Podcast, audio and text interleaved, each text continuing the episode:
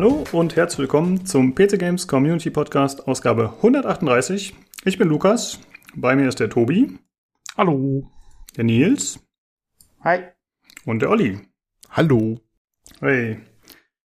Äh, ja, wir sind äh, heute mal wieder zu viert und äh, erstmal noch alle recht fit, aber Tobi meinte, du bist schon ein bisschen angeschlagen, aber zum Glück kein Corona, ne? Richtig. Immerhin. Ähm, alles gut. Ganz normale Erkältung wahrscheinlich oder keine Ahnung. Irgendwas. Ja. Irgendwas. Versammelte Männergrippe hier. Ich bin auch noch angeschlagen. Also wir können uns gegenseitig ein Vorjammern, wenn wir wollen. Ja, das ist, das ist, weil wir mal zusammen hier im Podcast hocken. Da stecken wir uns an. Ist klar. Ähm, wir müssen mal gucken tatsächlich. Die nächsten Wochen könnte es ein bisschen schwierig werden, weil du schon meintest, Tobi, es könnte sein, dass dir, dass bei dir arbeitstechnisch mehr los ist. Genau. Olli, Olli hat noch irgendwann Urlaub. Das heißt, es könnte mal sein, theoretisch, dass diesen Monat ein, zwei Folgen wegfallen oder ich versuche Gäste zu finden. Mal schauen, wie es so klappt. Oktober eher, glaube ich. Diesen Monat nicht mehr, aber Oktober Hm. wird's ein bisschen eng. Ja, genau. stimmt. Oktober. Ja. Genau. Äh, ja gut, was haben wir heute auf der Agenda? Wir haben einmal den Hardware-Teil, den ich mit Nino schon vorab aufgenommen hatte. Da sprechen wir über die ATX 3090 und haben auch ein paar Fragen beantwortet von den Leuten vom Discord. Also natürlich ich nicht, sondern Nino. Aber ich war dabei. Mm, Dann sprechen wir über den äh, fetten Kauf von Microsoft, die sich Bethesda und äh, Zenimax unter die Nagel gerissen haben, was ein ziemlicher Hammer war. Und der Olli erzählt uns was zu Amazons neuem Cloud-Service Luna. Genau. Und Nils und ich, wir sprechen gemeinsam über Hades, das wir beide ziemlich gesuchtet haben die letzten Wochen. Gut, dann äh, würde ich sagen, fangen wir erstmal damit an, was wir zuletzt gespielt, gesehen, gemacht haben. Olli, stand bei dir was auf der Agenda? Hast du irgendwas gezockt? Ja, nicht viel diese Woche. Ähm, zwei bemerkenswerte Sachen vielleicht, wenn überhaupt. Ähm, fangen wir mit der Kleinigkeit an. Ähm, nach wochenlanger Pause habe ich Horizon Zero Dawn weitergemacht. Ähm, ja, immer noch ein schönes Spiel, aber wie blieb es mir liegen letzte Zeit? Und äh, Tobi, da gab es doch so einen Kampf in einer Arena, ne? Kannst du dich dunkel entsinnen? Mhm, Kurze Story mit, ja. Mhm, mhm. Wie schwierig war der bei dir? Ähm, naja, mittel. Also ich fand, das war schon machbar. Ich habe es ja dann noch mal auf, auf, ähm, auf Ultra Hard durchgespielt. Da hatte ich ein bisschen Angst vor dem Kampf. Ja.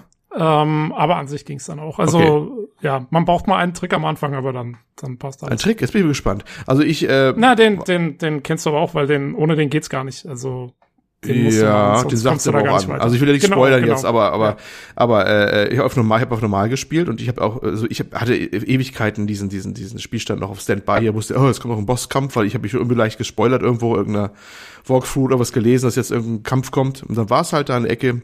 Ich wusste aber gar nicht, dass das so äh, storytechnisch so tief eingebettet ist. Also ne, nichts wie gesagt verraten, aber das wird viel Reveal und so ein Höhepunkt ist das eigentlich auch so ein bisschen.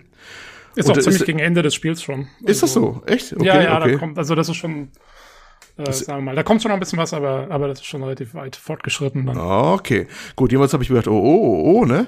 Ähm, und dann ist ja dieser Kampf, und wie gesagt, der findet ja unter etwas ungewöhnlichen Voraussetzungen dann statt, erstmal, ne? Mhm. Ähm, ich wurde auch tatsächlich einmal gleich, am Anfang war ich gleich tot, einmal so One-Hit, warum auch immer, ich weiß gar nicht, was da passiert war. Aber beim zweiten Anlauf dann, ich weiß nicht, ich glaube, ich weiß nicht, wie lange hat's gedauert, der war der ruckzuck tot. Also sowas von schnell tot. Der Gegner jetzt. Ja, Ja, ähm, ja, also, wie gesagt, wenn man die, wenn man die richtigen Waffen verwendet und so, dann, dann ist das alles nicht so schwer. Ja, ja, seitdem ich weiß, seitdem ich weiß, dass man dieses schnell, also quasi mit dem Bogen schnell feuern kann, ne? Also habe ich decke ich den so ein, die Gegner mit Tier, erstmal mit diesen Tier, ich weiß nicht, wie auf Deutsch heißen diese diese Pfeile, die halt äh, die Tear- Schockwellen machen. Äh, ja, Tearblast. genau, Tear- Tearblast. Der reißt erstmal alles ab, Panzerung und, und Dingern und dann noch ein bisschen Feuer hinten drauf und dann noch ein paar Schüsse und dann war weg äh, gefühlt. Das ging echt sehr schnell. Habe ich total irritiert und habe mich dann total geärgert, Ich meine, weil das ist auch kein, das ist auch kein richtiger Bossgegner. Das ist eigentlich ein ganz normaler Gegner, nur in einer speziellen Situation Ja, in ne? dem Fall halt. ja, ja, ja. Weil Genau, der ist jetzt so nicht gut. irgendwie stärker als, als die anderen oder so. Das ist einfach, äh, ja. Hab mich schon ein bisschen in Richtung ein bisschen frustriert, weil ich habe gesehen, in dieser Arena lag noch voll viel Zeug rum, ja. Ich habe, glaube ich, eine Kiste so nebenbei gelootet, wenn man überhaupt Zeit dafür findet. Da war ein bisschen irgendwas Größeres drin, irgendein Teil. Auch ein bisschen wertvolleres und selteneres, aber den Rest wollte ich eigentlich irgendwie nochmal zwischendurch looten, aber an bestimmten Punkt, ich, wie gesagt, nicht spoilern, aber wird dann so eine Zwischensequenz getriggert und das ist auch schon vorbei. Du bist, kommst auch nicht mehr rein in die Arena, ne? Und das, Jo, ich hab's auch das gar nicht probiert. Ich, Ähm, okay. Ja, ja. Ich weiß, zu dem Zeitpunkt hat man meiner Meinung nach eh schon so dermaßen viel Zeug. Ja, das kann also ich, sein. ich habe da nicht mehr groß. Ge äh, gefühlt war meine Aloy auch total überskillt schon zu dem Zeitpunkt, weißt du? Ja, Die ist ja. da so durchgegangen wie durch Butter, so gefühlt. Wenn Ähm, man die ganzen Sidequests alle mitnimmt und so weiter Ja. und ziemlich viel erkundet, dann ist man ab einem bestimmten Punkt schon sehr gut ausgerüstet, sag ich mal. Naja, das hatte ich den Eindruck auch gehabt. Also die haut auch schon Tiere schreien. Ähm, aber Äh, wenn du, wenn du Hm? eine Challenge haben willst, spiel mal den DLC. Der hat einen Kampf, da bin ich, ähm, da hatte ich dann auch Probleme teilweise. Ah ja, da bin ich gespannt. Da, da wird's noch ein bisschen härter dann wieder. War, war der DLC denn dabei oder hast du ihn extra gekauft bei der? Der ist bei Der der ist bei der PC-Version dabei, bei Frozen Ah, Wild. Ja, genau, Frozen okay. Wild Genau. heißt der, ne? Ja. Ja, also gut, mir war auch dabei, ich habe ja diese, weiß nicht, Games of the Year Edition oder was immer, immer die hieß oder Complete Das ist die Edition einzige, die du bekommst auf dem. Achso, achso, du spielst es ja auf der gehabt. Konsole. PS4, ja, ja, genau. Ja, ja, ja, ja, okay, okay. Ähm, Ja, ja. Nee, bei der PC-Version ist der inklusive. Mir fiel aber auf, dass die, dass die ganze Geschichte ein bisschen glitchy war, fand ich bei diesem Kampf. Ähm, das ist ja so ein bisschen auch inszeniert. Ähm, wie gesagt, nicht so viel verraten, aber sie muss ihre Waffen erst wieder erlangen, sag ich mal so. Und es gibt da so eine Szene, wo sie dramatisch so im Staub eintaucht und wieder auftaucht. Und eigentlich, glaube ich, sollte sie dann einen Bogen dann auf dem Rücken wieder haben, wenn sie rauskommt. Und er war nicht da. Erst als es dann umschaltet, die Perspektive wieder auf die Spielperspektive, war der Bogen auf magische Art und Weise wieder auf ihren Rücken. Okay. Äh, ich weiß nicht, ob es bei PC-Version auch so war, aber da waren so einige Glitches, die ganz komisch waren. Also hin und wieder ist das auch nicht ganz so sauber. Ja, das nebenbei bemerkt, aber das, äh, ja, bin ich wieder voll dabei und äh, großer Spaß. Ne? Sehr gut. Ja, dann äh, spielst du schönes durch. Ähm, Ja. Weil da kommen noch einige, jetzt gerade gegen Ende kommen noch einige coole Reveals, storytechnisch. Hm, okay, freue mich schon drauf. Ja, und das andere, ähm, die größere News vielleicht. Ich habe meine PS5-Vorbestellung durchbekommen. Haha. Uh, man glaubt, okay. jo, äh, man glaubt es Geri kaum. geri gerichtlich oder wie hast du das angestellt? Gerichte, ich habe die Gerichte jetzt durchgesetzt. Hast Naja, du dir so. eingeklagt? Äh, das ist ja in heutigen Zeiten nicht ganz so sicher, ob man wirklich eine hat. Also ich habe zumindest eine Bestellung durchbekommen. Ich habe dann irgendwann auch eine Bestellbestätigung bekommen. Äh, mein Geld ist auch weg. Ich weiß nicht, ob ich das Mut machen soll oder nicht. Oh, Und äh, also eine Bestellnummer habe ich auch. Äh, also sieht nicht ganz so schlecht aus. Es muss natürlich nichts heißen. Die können ja immer noch canceln, glaube ich, und Geld zurücküberweisen. Ähm, das ist aus der zweiten Welle, ne? Die Bestellung, die jetzt mal war. Ich glaube am Mittwoch, Donnerstag, Mittwoch, Donnerstag, irgendwann war sie. Und äh, das war abenteuerlich, ne? Es hieß dann plötzlich ja, heute ist eine zweite Welle. Das habe ich auch durch Zufall nur gelesen gehabt. Da habe ich die einschlägigen Shops abgeklappert gehabt. Amazon war schon wieder weg. Oder wenn überhaupt jemals was da war, keine Ahnung. Es war nichts zu bestellen. Äh, Otto war, glaube ich, auch leer. Ich nenne ihn damals immer Rainer einfach weg, weil es ist ja jetzt keine Werbung und ja, alle gleich scheiße. So, jetzt haben wir die Werbung hier abgeschlossen. ähm, Mediamarkt ging auch nicht durch, aber Saturn ging komischerweise bei mir, wo- die das ganz offensichtlich das gleiche Backend haben, so teilweise von der, von der Ablauf, wie das aussieht und abläuft. Und da lief er dann erstaunlicherweise bei mir durch. Juhu. Ja, bin ich mal gespannt, ob ich es kriegen werde. Was mir noch aufgefallen ist, man ist wohl leicht im Vorteil, wenn man als Gast bestellt und nicht als eingetragener User, weil das, das, das Login von, von der äh, Mediamarkt Saturn-Gruppe war völlig im Eimer, da ging nichts mehr, Bad Gateway, hast du nicht gesehen, aber als Gast konntest du dich durchklicken, was dann wieder ziemlich blöd ist für die Stammkunden von dem Online-Shop eigentlich, finde ich, ne? Aber ja, Pech, ne? Ähm, Tja, jetzt habe ich meine Dinge, ob ich das Ding irgendwann auftauchen wird und ob es dann rechtzeitig kommt, Anführungsstrichen. Manche sagen ja, das wird niemals zum November kommen, aber egal, was sie schreiben. Ja, ich, ich werde Ja. berichten, ne, sag ich mal so. Wird spannend. Ich meine, dem, ähm, haben sie dem, dem Nino, haben sie doch seine RTX auch wieder gecancelt irgendwie, oder? Ja, ja, genau, ja. Da, Das war fies, ey. Im Hardware-Teil spricht er noch kurz darüber. Er war auch nicht zufrieden. Ne? Ja, zwa- 2020 ist das Jahr der Paper Launchers, ne? Es ist alles irgendwie angekündigt, dann wird es ganz komisch rausgebracht. Die, die, diese, diese ja, fast Shadow Release von der PS5, das war ja auch so nicht geplant, dass das so der erste Welle so um 0 Uhr abends oder was auch immer das rauskommt und so. Die hatten ja ganz groß getönt, Sony, sie werden rechtzeitig Bescheid sagen und dann kam es so über Nacht hinaus äh, raus. Gut, das ist vielleicht auch bei uns, ich weiß nicht, wie es in anderen Ländern war, aber ich glaube, da war es eh nicht schlecht. Bei uns, sagt man, war ein bisschen ein Problem von, von Mediamarkt vielleicht auch, weil die zu früh eröffnet hatten oder sowas. Und die haben alle nachgezogen. Aber äh, ist schon komisch. Und das ist auch so alle anderen auch trifft, ne? Also Nvidia mit der RTX-Reihe. Microsoft hat auch gesagt, sie hätten auch wunderbare Verkäufe gehabt von der Series X und die wäre auch instant weg gewesen, die erste Charge. Ja, dafür, dass wir erst eine Diskussion geführt haben oder geführt wurde auf den Seiten, ist überhaupt die richtige Zeitpunkt, diese Konsolen jetzt zu launchen. Keiner will Geld ausgeben. Dafür, finde ich, stürzen sich Leute ganz schön wild drauf, ne? Ja, also ich glaube, dass die erste Marge weggeht, das war relativ klar, oder? Äh, Hat es irgendjemand bezweifelt? Weil das ist doch immer so bei so neuem Zeug. Ich meine, äh, der erste Schwung geht, geht eigentlich immer weg. Es, es stellt sich dann die Frage, wie sich die Konsolen längerfristig schlagen, glaube ich. Aber, ähm, aber am Anfang, wenn das Ding neu ist und der Hype da ist und so, Ja, ja, klar. gibt's, glaube ich, genug Fanbase, äh, dass es da. Fanboys, du hast da versprochen. Sorry, Fan, Fanboys und Girls. das ist dann die Base, Boys Ja, Base. was hast du gegen die Ähm, Base? Das ist doch auch gut. Das ist die Base, Mann. Also ich glaube auf jeden Fall aktuell können viele äh, Hersteller und Verkäufer in unterschiedlichen Branchen äh, weniger verkaufen, als sie wollen würden, ne? Halt Corona bedingt. Ja, das kommt natürlich dazu. Ich finde aber schon, dass das irgendwie alles ein bisschen komisch wirkt. Also ich meine, die müssen ja wahrscheinlich irgendwie Deadlines einhalten. Und man könnte auch sagen, okay, äh, wir ziehen das ein bisschen nach hinten oder so und haben erstmal mehr Produkte am Start. Aber ob das dann dem Anspruch äh, standhält, weiß man natürlich auch nicht. Ich meine, ich frage mich auch, ob die zurzeit ähm, in der gleichen in der gleichen Menge produzieren können auch.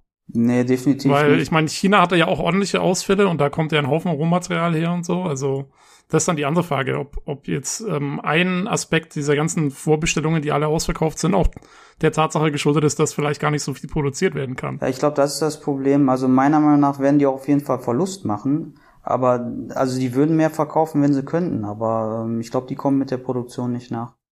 Also sieht man auch zum Beispiel bei Google Pixel, ne? Das, äh, also bei Smartphones schaue ich auch immer ein bisschen. Und das kommt jetzt auch Monate verspätet. Zwei Geräte, also das äh, 4a und das 5er. Und da sagen sie auch jetzt schon, ob das alles kommen wird, das soll im November kommen, mal gucken. Das ist genauso wie bei der Playstation mit den Wart Warteschleife und so. Ja. Jetzt tritt also das ein, wovor alle Angst hatten. Corona fängt an, Probleme zu bereiten. Die Hardware wird nicht mehr richtig geliefert. Jetzt, aber jetzt aber die wirklichen Probleme, ne? Also alles- das alles vorher war kein Problem, ne? Aber jetzt keine PS5 rechtzeitig, das ist das Problem. Jetzt muss eigentlich der Staat mal massiv einschreiten. Ja, mal schauen, was noch äh, kommt mit der Xbox. Die kann man ja, glaube ich, auch schon bestellen. Und vor allem, was noch mit äh, AMD kommt, wenn die halt ihre Prozessoren und die Grafikkarten vorstellen, wie es da aussieht. Ja, Xbox war ja schon, und da war ja der gleiche Phänomen. Die CSX war weg am ersten Tag. Die CSS war noch einzelne Exemplare erhältlich. Das habe ich noch gesehen gehabt. Der war ja schon der erste Vorbesteller. Hm, okay. Durchlauf. Hm. Ja. Jo. Jo. Ich bin apropos Corona, ich bin heute Morgen bei mir hier durchs Erdgeschoss gelaufen und eine Wohnungstür war irgendwie mit, äh, mit so durchsichtiger Plastikfolie abgeklebt. Ich dachte auch schon wieder, hey, was geht Oha. ab? Es sah schon wieder sehr nach The Division aus, muss ich sagen. Ähm, also so viel zu äh, die Probleme, die es bereits Ja, hast du, hast du da wenigstens dein, dein oranges Licht eingeschaltet und hast die Tür eingetreten und nee, umgefeuert es und gesagt, beruhigen Sie sich, ich bin Agent, hä? Ja, aber dann hätte so eine, so eine, so eine blaue Ultraviolettlichtlampe aufstellen müssen zum Desinfizieren oder so. Weißt schon, was die da mal haben bei ihren Durchgängen. Keine Ahnung. Ähm, ja, war auf jeden Fall wieder ein bisschen creepy. klar. Keine, also ich habe auch keine Ahnung, wieso das Ding da ist. Hat wahrscheinlich überhaupt nichts mit irgendwie Nein, äh, kein, keine Angst. Quarantäne Es- oder so zu tun. Das ist irgendwas anderes. Aber, Du kannst dich äh, beruhigen, es ist kein Corona, es ist New York, es ist ein ganz normaler Mord bei dir mal wieder. Also alles genau. cool. Alles, Genau, alles ja. okay. Alles bestens. Perfekt. äh, gut, hast du sonst noch irgendwas äh, zu berichten oder gespielt, Olli? Nö, das soll von meiner Seite aus, äh, Seite aus Mhm. gewesen sein, reicht ja auch. Okay, dann mache ich mal kurz weiter. Ich habe tatsächlich nur Hades gespielt die letzte Zeit. Und deswegen würde ich auch äh, direkt an Nils übergeben. Was hast du so gespielt? Äh, ja, auch Hades, ne? Ähm, tatsächlich Among Us, ne? Das ist ja gerade gehypt auf jeden Fall. Haben wir dann auch hier im Discord gemeinsam gezockt. Du ja auch einmal kurz. Ah, stimmt, ich habe die Flinte ins Korn geworfen. Ich war mad. Ja, ja. Ja, ähm, und das andere hier, ähm, ähm, Fall Guys, ähm, das haben wir auch noch Ach so, hm. Also quasi zwei Hype-Games, aber ähm, die finde ich so nett sind für zwischendurch, sage ich mal. Oder so in der Gruppe ist das nett. So ein bisschen Social, sage ich mal, dass man halt was Nettes gemeinsam spielen kann. Ähm, aber ähm, ja, so das Gamerherz schlägt dann bei Hades höher. Ne? Man muss aber sagen, dass das auch ein Hype-Game ist aktuell. Dass es echt äh, ziemlich steil geht. Tatsächlich bei Twitch und so kommt es ziemlich gut an. Jetzt mit der 1.0-Version. Aber da sprechen wir dann später nochmal drüber. Tobi, wie sieht es bei dir aus? Hast du irgendwas gespielt? Ähm, gespielt eigentlich weniger, zumindest nichts Interessantes. Ähm, ich hatte höchstens zwei Sachen. Ähm, zum einen würde ich gerne ein Video empfehlen. Ähm, Im Anschluss an äh, Ollis äh, kurzen Ausflug an Horizon, weil ich habe ein sehr schönes Making-of gefunden von NoClip. Ähm, Hm. Das sind die, die machen so crowdfunded Documentaries. Das ist schon von 2017 oder so, aber es poppte irgendwie in meinem YouTube-Kanal auf. Und das ist eine einstündige Doku über The Making of Horizon, wo sie eingehen auf, wie sich Guerilla entwickelt hat, wie sie von Killzone auf Horizon gekommen sind Oh. äh, und wie sie das alles gemacht haben. Sehr interessant. Äh, ich stelle es in den, in den Link-Channel, wenn wir verlinken. Äh, kann ich echt empfehlen. Es ist ein cooler Einblick in Guerilla Games. Cool. das Ähm, äh, guck ich mal an. Jo. Ähm, und ähm, ja, und dann habe ich ähm, noch die zweite Staffel von Westworld äh, abgeschlossen.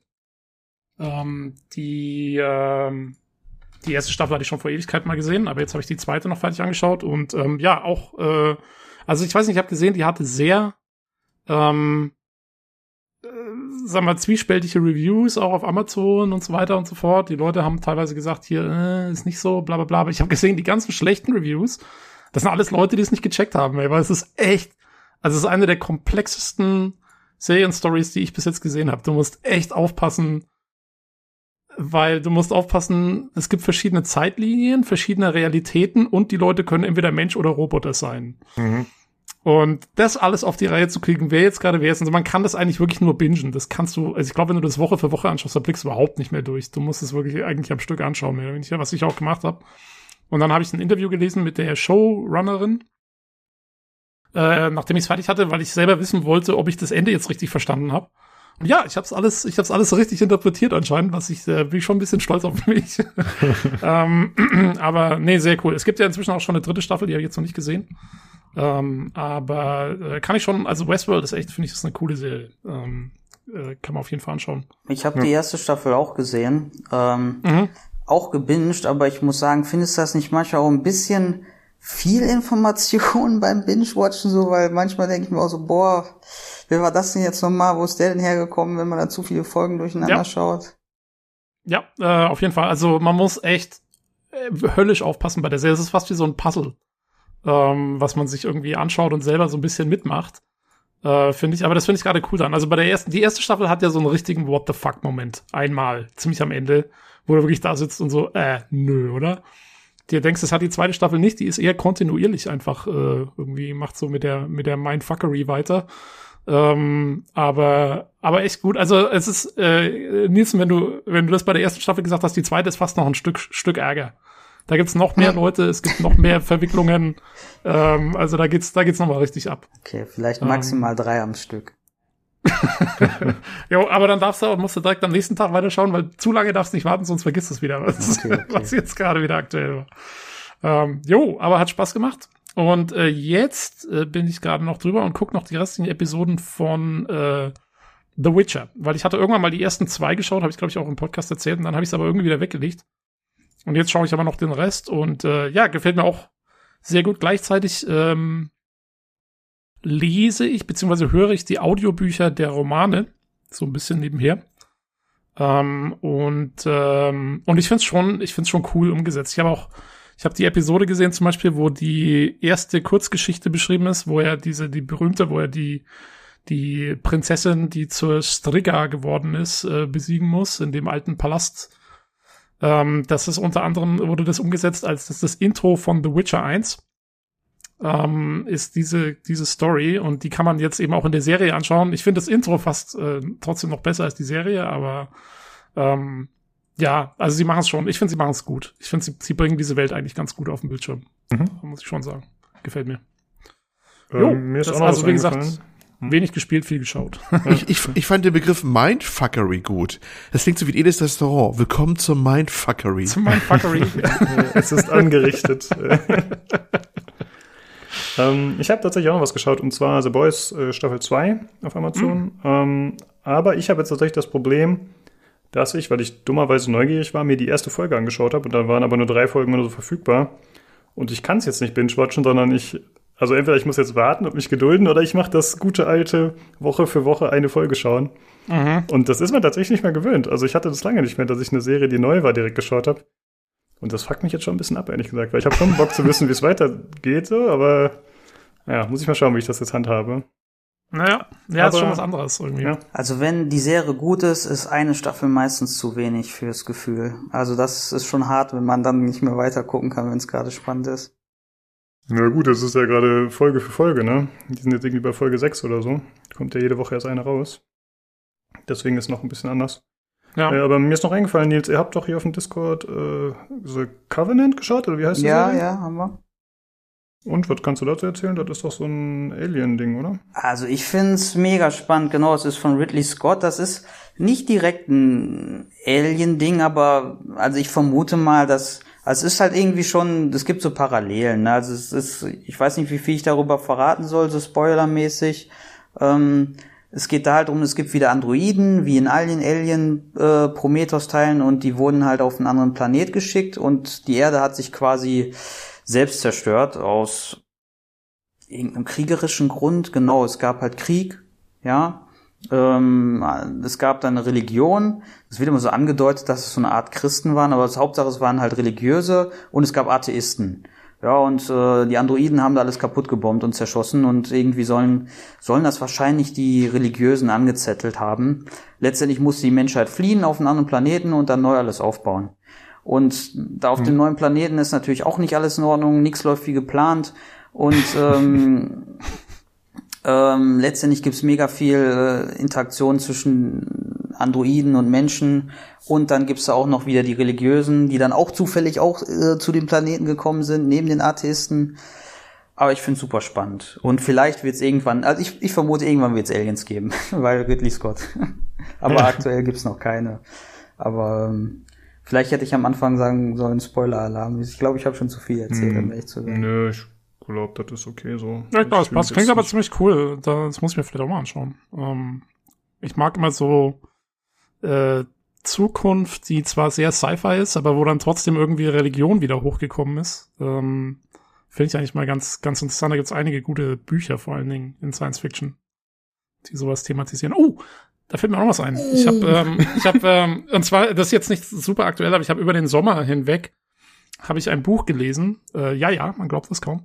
Ähm, und zwar Grass heißt es. Ähm, ist ein Science-Fiction-Buch von, ich glaube, 1988 oder so äh, rausgebracht bei Sherry S. Tepper, die der ein oder andere vielleicht kennt, relativ bekannte Sci-Fi-Autorin. Ähm, und da geht es um diesen, da, da geht es um, dass die, die Menschheit in der Zukunft auch irgendwie Planeten kolonisiert hat, aber an einer Seuche erkrankt ist, die sie langsam umbringt. Und äh, gleichzeitig ist die Religion auch wieder hochgekommen. Da gibt es so eine neue Religion. Und, ähm, und äh, es gibt aber einen Planeten, wo diese Krankheit irgendwie nicht auftritt, aus irgendwelchem Grund. Und dann geht es halt um zwei Botschafter, die da hingeschickt werden ähm, um rauszufinden, wieso und ob man da irgendwas machen kann und was da überhaupt los ist. Und die sind aber auf dem Planeten sind sie alle sehr komisch und so weiter und so fort. Äh, sehr cooles Buch. Leider war die Auflösung um den Virus dann am Ende war leider für mich als Biologen kompletter Bullshit, weil es war leider, hat überhaupt keinen Sinn gemacht. Weil es wird extrem technisch. Also da geht es um welche Aminosäuren der Virus beeinflusst. Und was, sowas liebe ich eigentlich in Sci-Fi, wenn die so ins Detail gehen, aber nur leider die Details waren so dermaßen falsch, dass wieder nicht gut war. Äh, aber an sich ein nettes Buch. Also ähm, kann man eigentlich auch empfehlen für Leute, die so ein bisschen klassischeres Sci-Fi-Zeug mögen. Ein bisschen, mhm. es fängt ein bisschen lahm an, aber später wird's richtig äh, cool, in der zweiten Hälfte vor allem. Hatte jo. ich erzählt, dass ich äh, das Deus Ex-Buch endlich beendet habe? Ich weiß nicht, ob ich Nein. das im Podcast schon erzählt habe. Ich habe es tatsächlich geschafft nach hunderten oh von Gott. Tagen oder Jahren fast gefühlt. Äh, ja, dieses Icarus-Effekt, ähm, das ja die Brücke schlägt zwischen äh, Human Revolution und Mankind Divided. Und ich fand tatsächlich das Blacklight, das andere Deus Ex Buch, besser, muss ich sagen, weil ich fand die, äh, die Hauptdarstellerin war da ein bisschen besser gezeichnet und man hat ein bisschen mehr über ihre Beweggründe und ihr privates Leben erfahren. Ich fand der, der Adam Jensen in Icarus-Effekt, der ist relativ blass geblieben. Also halt die coole Sau, die er ist, so, ja, und unnahbar und man hat wenig über ihn erfahren.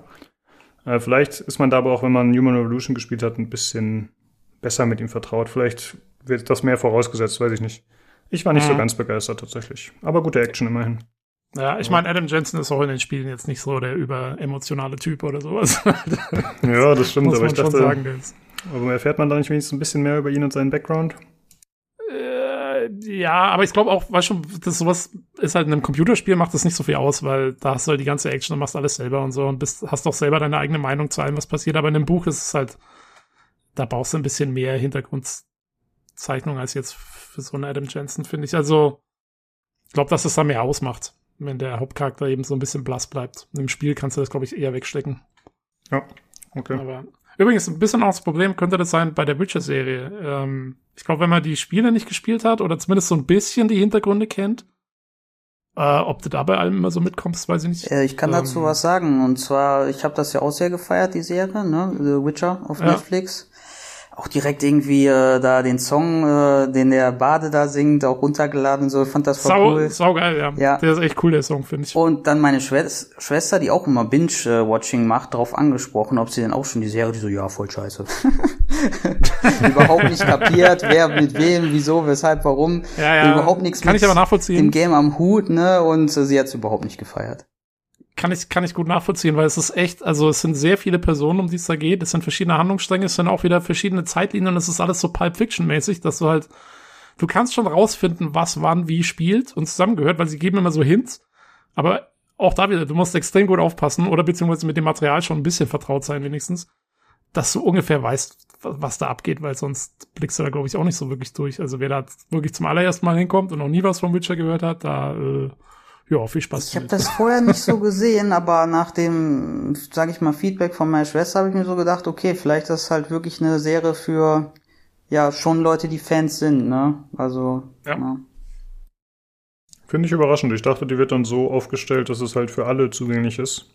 Aber gut, die Fanbase von The Witcher ist natürlich schon ziemlich groß im Vergleich zu anderen Spielen, denke ich mal. Ja, ich, also ich meine, das ist, war schon irgendwie eine sehr gewagte Entscheidung, gerade die, die Zeiten so durcheinander zu werfen. Ähm, in den verschiedenen Episodenfolgen. Zwischen den Episoden hast du immer andere Zeiten. Also es passt, es ist nicht kontinuierlich erzählt. Und das macht's, finde ich, extrem schwierig, glaube ich, Hm. nachzuvollziehen. Weil du hast dann zum Beispiel also in der Episode 1 oder was weiß ich, oder sagen wir Episode 4, jetzt mal, hast du halt zum Beispiel da seinen König, ähm, und seine Schwester, die vielleicht irgendwie was miteinander gehabt haben und dann äh, so kommt diese dieses Trigger zustande.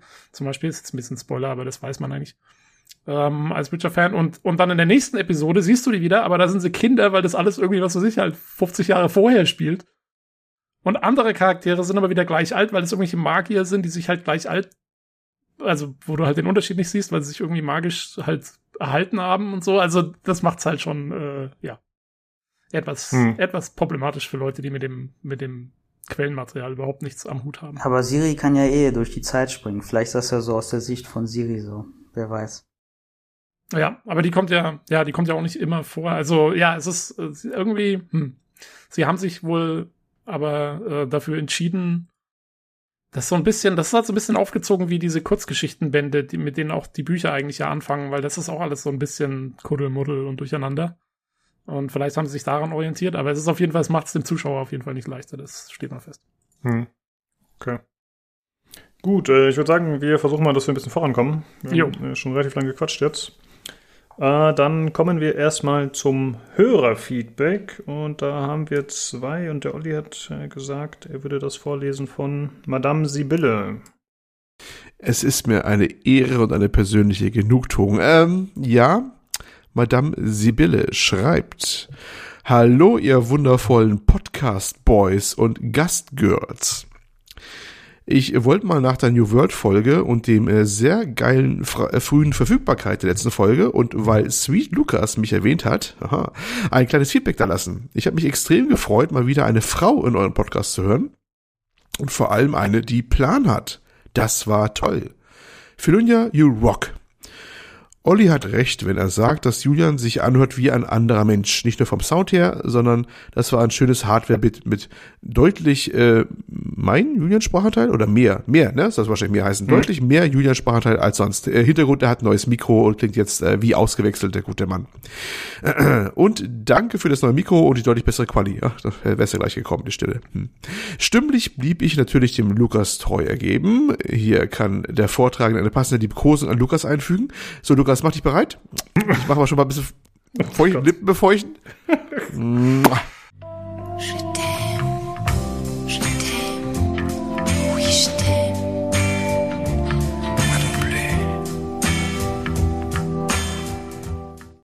Das war gut, oder? Warst du gut für dich wie Schön. für mich? Ja. Wunderbar. Ich würde gerne mal von allen, auch den Hardware Boys, was euer Spiele-Endgegner ist. Also was ist das Spiel, das ihr immer durchspielen wolltet, wirklich viel Zeit drin verbracht habt und es nie durchbekommen habt? Da fehlt ein Wissen irgendwo im Satz, aber ich glaube, das ist mir gemeint. In der letzten Folge habt ihr ein paar Details über euch ausgequatscht. Was ist mit Nino und Julian? Das wäre auch mal interessant, woher das Wissen kommt und ob es da einen privaten Bezug gibt. Am Ende noch ein kleines Kompliment. Ihr seid der für mich unterhaltsamste und leichteste Podcast in diesem Segment und ich freue mich jede Woche und fiebere dem Upload entgegen. Gruß an die Crew. Ihr seid der Wahnsinn und an Lukas, wenn du eine Prinzessin brauchst, die dich in glänzender Rüstung Klammer auf, also Jeans, Klammer zu, auf einen Schimmel, Klammer auf, silberner A4, Klammer zu, aus der Gefangenschaft im Osten und der erwähnten Einsamkeit befreit. Ich bin da. Da hast es. Back to Lukas. Ja. Erstmal danke für das Feedback. Und auch danke, dass du Olli dazu gebracht hast, auch seine Liebe zu mir endlich zu bekunden. Ja, aber höchste Ja. Zeit, höchste Zeit. Ich Ja, bin jetzt Tobi untreu geworden, ne? Tobi, du musst jetzt durch. Oh, Äh, nee, danke natürlich. aber ich, äh, aber ich gönne euch das. Sehr gut. Es muss ja nicht Äh. monogam bleiben, Tobi. Es geht schon, passt schon, kriegen wir schon hin. Äh, ja, danke für die Worte auf jeden Fall. Ich habe ja schon geschrieben, ich behalte mir das als Joker im Hinterhand. Äh, wenn ich aus dem Osten gerettet werden muss, dann äh, sage ich Bescheid. Ansonsten, ja, sie schreibt, schreibt ja, was sie gut findet, ist, dass eine Frau wieder dabei war. Fand ich auch sehr cool, dass Filunia am Start war. Ich glaube, erst das zweite oder dritte Mal, dass eine Frau bei uns im Podcast dabei war. Aber gerne öfter. Also wenn ihr eine Hörerin seid und sagt, äh, ich will auch mal mitmachen, meldet euch. Weil das ist immer cool. Mm, ansonsten schreibt sie ja noch, äh, was wären Spiele, in denen ihr einen Spieleendgegner habt, an dem ihr lange geknackt habt, ein Spiel, das ihr nicht geschafft habt. Ähm, ich habe vorhin schon kurz drüber nachgedacht, ich habe mich kurz vorbereitet, und zwar ist es bei mir Darkest Dungeon tatsächlich. Denn ich habe es sehr, sehr lange gespielt. Äh, müsste ich jetzt bei Steam schauen, wie lange, aber auf jeden Fall hunderte Stunden. Und ich habe es tatsächlich nie durchgespielt. Ich habe es dann ein, zwei Mal neu angefangen. Ich habe ein bisschen gestruggelt. Ich habe, äh, keine Ahnung, irgendwelche Mods ausprobiert, immer wieder hin und her gewurstelt. Und letzten Endes bin ich aber immer am Darkest Dungeon gescheitert, beziehungsweise habe es dann noch nicht mehr so versucht, weil ich ein bisschen Schiss davor hatte. Und so bin ich äh, nie durchgekommen, obwohl ich dieses fantastische Spiel gerne beendet hätte. Äh, wie sieht's bei euch aus? Nils, du hattest vorhin auch schon was gefunden, glaube ich, ne? Äh, ja, einmal Super Meat Boys. Ähm, 2D Jump'n'Run mit ähm, sehr hohem Schwierigkeitsgrad. Zumindest auf jeden Fall, wenn man gegen Ende kommt. Ich hätte es auf jeden Fall sehr, sehr gerne noch geschafft, aber wir haben, du hast das, wir haben es ja auch zusammen auch gespielt und ähm, äh, wir haben schon echt viele Stunden reingesteckt, aber das war echt schwer, vor allen Dingen dann halt, um dann in die nächsten Levels zu kommen, muss man ganz bestimmte so Items, so Band, äh, wie heißen die, ähm, äh, so Pflaster, Bandagen. Pflaster, ne, musste, oder Bandagen, genau, musste sammeln. Die sind dann halt an sehr schwierigen Punkten im, im Level. Es war schon schwierig und haben wir dann letztendlich, oder ich habe es auf jeden Fall letztendlich nicht zu Ende gespielt. Obwohl es sehr viel Spaß gemacht hat, auch viele Stunden drin steckten, ja. Ja, das war super. Das war echt ein gutes Spiel für das Geld. Aber wir kamen einfach nicht mehr weiter. Und das war dann irgendwann auch echt schon ein bisschen frustig tatsächlich. Da muss man halt aufhören. Jo. Hattest du sonst noch ein Game oder was das aus dir einfiel? Mm, Ja, nicht direkt. Vielleicht, äh, ich habe vorhin noch Horizon gehört. Letztendlich habe ich es auch gezockt auf der PS4. Und ich muss aber sagen, irgendwie hat es vielleicht nicht Klick gemacht. Ich habe auch echt viele Stunden reingesteckt, aber ich hatte irgendwie keine Lust mehr, das zu spielen. Und ähm, letztendlich habe ich das Game in dem Sinne abgeschossen, indem ich mir dann die Story auf YouTube reingepfiffen habe. Ah, ja. Dann, dann ist natürlich vorbei. Genau, und ja, my bad. Tatsächlich, das habe ich im Podcast nie erzählt, aber ich habe ja öfter hier auf Horizon ein bisschen rumgehackt, dass mir das irgendwie nicht gefallen hat. Und das haben Nils und ich gemeinsam gespielt am Anfang tatsächlich. Wir haben das äh, das erste Mal zusammen gezockt. Tja, stimmt. Ja, stimmt. Also- dir, also Nils, bist du- bist- ne? Mhm. Bist du von, bist du von Zübbers, äh, von Lukas Gehate äh, abgeschreckt worden am Ende? Das stimmt, ich Genau, hatte hab irgendwie im den, Hinterkopf, den Samen gesät des Ja. Hasses. Genau, so wenn ich das so gespielt habe, ist immer im Hinterkopf so gejuckt. Das, ah, irgendwie, irgendwas passt nicht. Das passt. äh, der Lukas wie so ein kleiner Teufel auf deiner Schulter gesessen hat. Das ist ein Scheiß. Du hast das. Tobi, wie sieht es denn äh, bei dir aus? Hast du irgendein Spiel, was dir dazu einfällt? Boah, also vom Schwierigkeitsgrad her glaube ich nicht. Äh, was aber weniger daran liegt, dass ich so wahnsinnig gut bin, sondern eher daran, dass ich so schwierige Spiele erst gar nicht anfange. ähm, oder beziehungsweise nicht besonders lang spiele dann, die frustrieren mich schon früher. Äh, bei mir ist es eher so, ähm, es ging ja auch um Spiele, die man mehrmals angefangen hat, glaube ich. Äh, und da habe ich, da habe ich einige, einige, die ich mehrmals angefangen habe, aber irgendwie immer dann aufgehört habe, meistens mittendrin, weil weniger, weil sie so schlecht waren, sonst hätte ich sie nicht öfter angefangen, oder weil sie so schwierig waren, sondern einfach, weil, keine Ahnung, irgendwie mich die Story verloren hat oder ist irgendwas dazwischen kam. Ähm, eins der blödesten Beispiele ist echt Splinter Cell Conviction. Ähm, das habe ich irgendwie ungefähr zwei, drei Mal schon bis zur Hälfte ungefähr gespielt und dann immer sein lassen. Und das ist ein bisschen blöde, weil äh, deswegen konnte ich dann auch Blacklist nie spielen, was glaube ich wieder um einiges besser ist als Conviction vom Gameplay. Ähm, aber ähm, ich wollte dann doch vorher noch Conviction durchhaben. Und ja, irgendwie hat's mich dann immer, immer zerrissen. Ähm, aus irgendeinem Grund. Das ist noch nicht mal so lang das Spiel. Also ich sehe gerade auch bei Steam, ich habe da bloß, das sind bloß 8,5 Stunden, die ich da drauf habe, aber in der Zeit habe ich das schon dreimal zur Hälfte, bis zur Hälfte gespielt. Und dann willst du halt, wenn du dann zwei Jahre später probierst es wieder, willst du wieder von vorne anfangen, weil das weißt du auch nicht mehr genau, worum es geht. Und dann passiert genau das gleiche nochmal. Ähm, selbiges, was ich auch zurzeit wieder so ein bisschen nebenher spiele, ist GTA 5. Ähm, irgendwie, das hat aber auch so dermaßen viel Content. Äh, das, das spielt man mal so ein bisschen, aber durchgespielt habe ich es auch noch nicht. Ähm, und äh, irgendeins hatte ich noch. Komme jetzt aber gar nicht mehr drauf. Ähm, ja, aber ich glaube, das wären so die zwei größten, größten Vertreter. Mhm. Okay, äh, Olli, wie sieht's bei dir aus? Hast du irgendein Spiel, was du oft versucht hast zu beenden oder viel gespielt hast und einfach nicht geschafft hast? Oh ja, ich habe so diverse Spiele, die ich äh, nicht abgeschlossen habe, wo ich sie eigentlich super finde. Also pff, The Last of Us zum Beispiel, zweite Mal angefangen, irgendwie wieder versandet, irgendwo mittendrin wieder. Ja, es ist bei mir eher fast der Normalzustand als äh, die Ausnahme. Na gut, aber das sind ja nicht unbedingt Spiele, an denen du scheiterst, Nee, sondern wo du ja. dann kein, wo du halt die Luft, Lust dran verlierst. Ich denke mal, das kennen wir alle.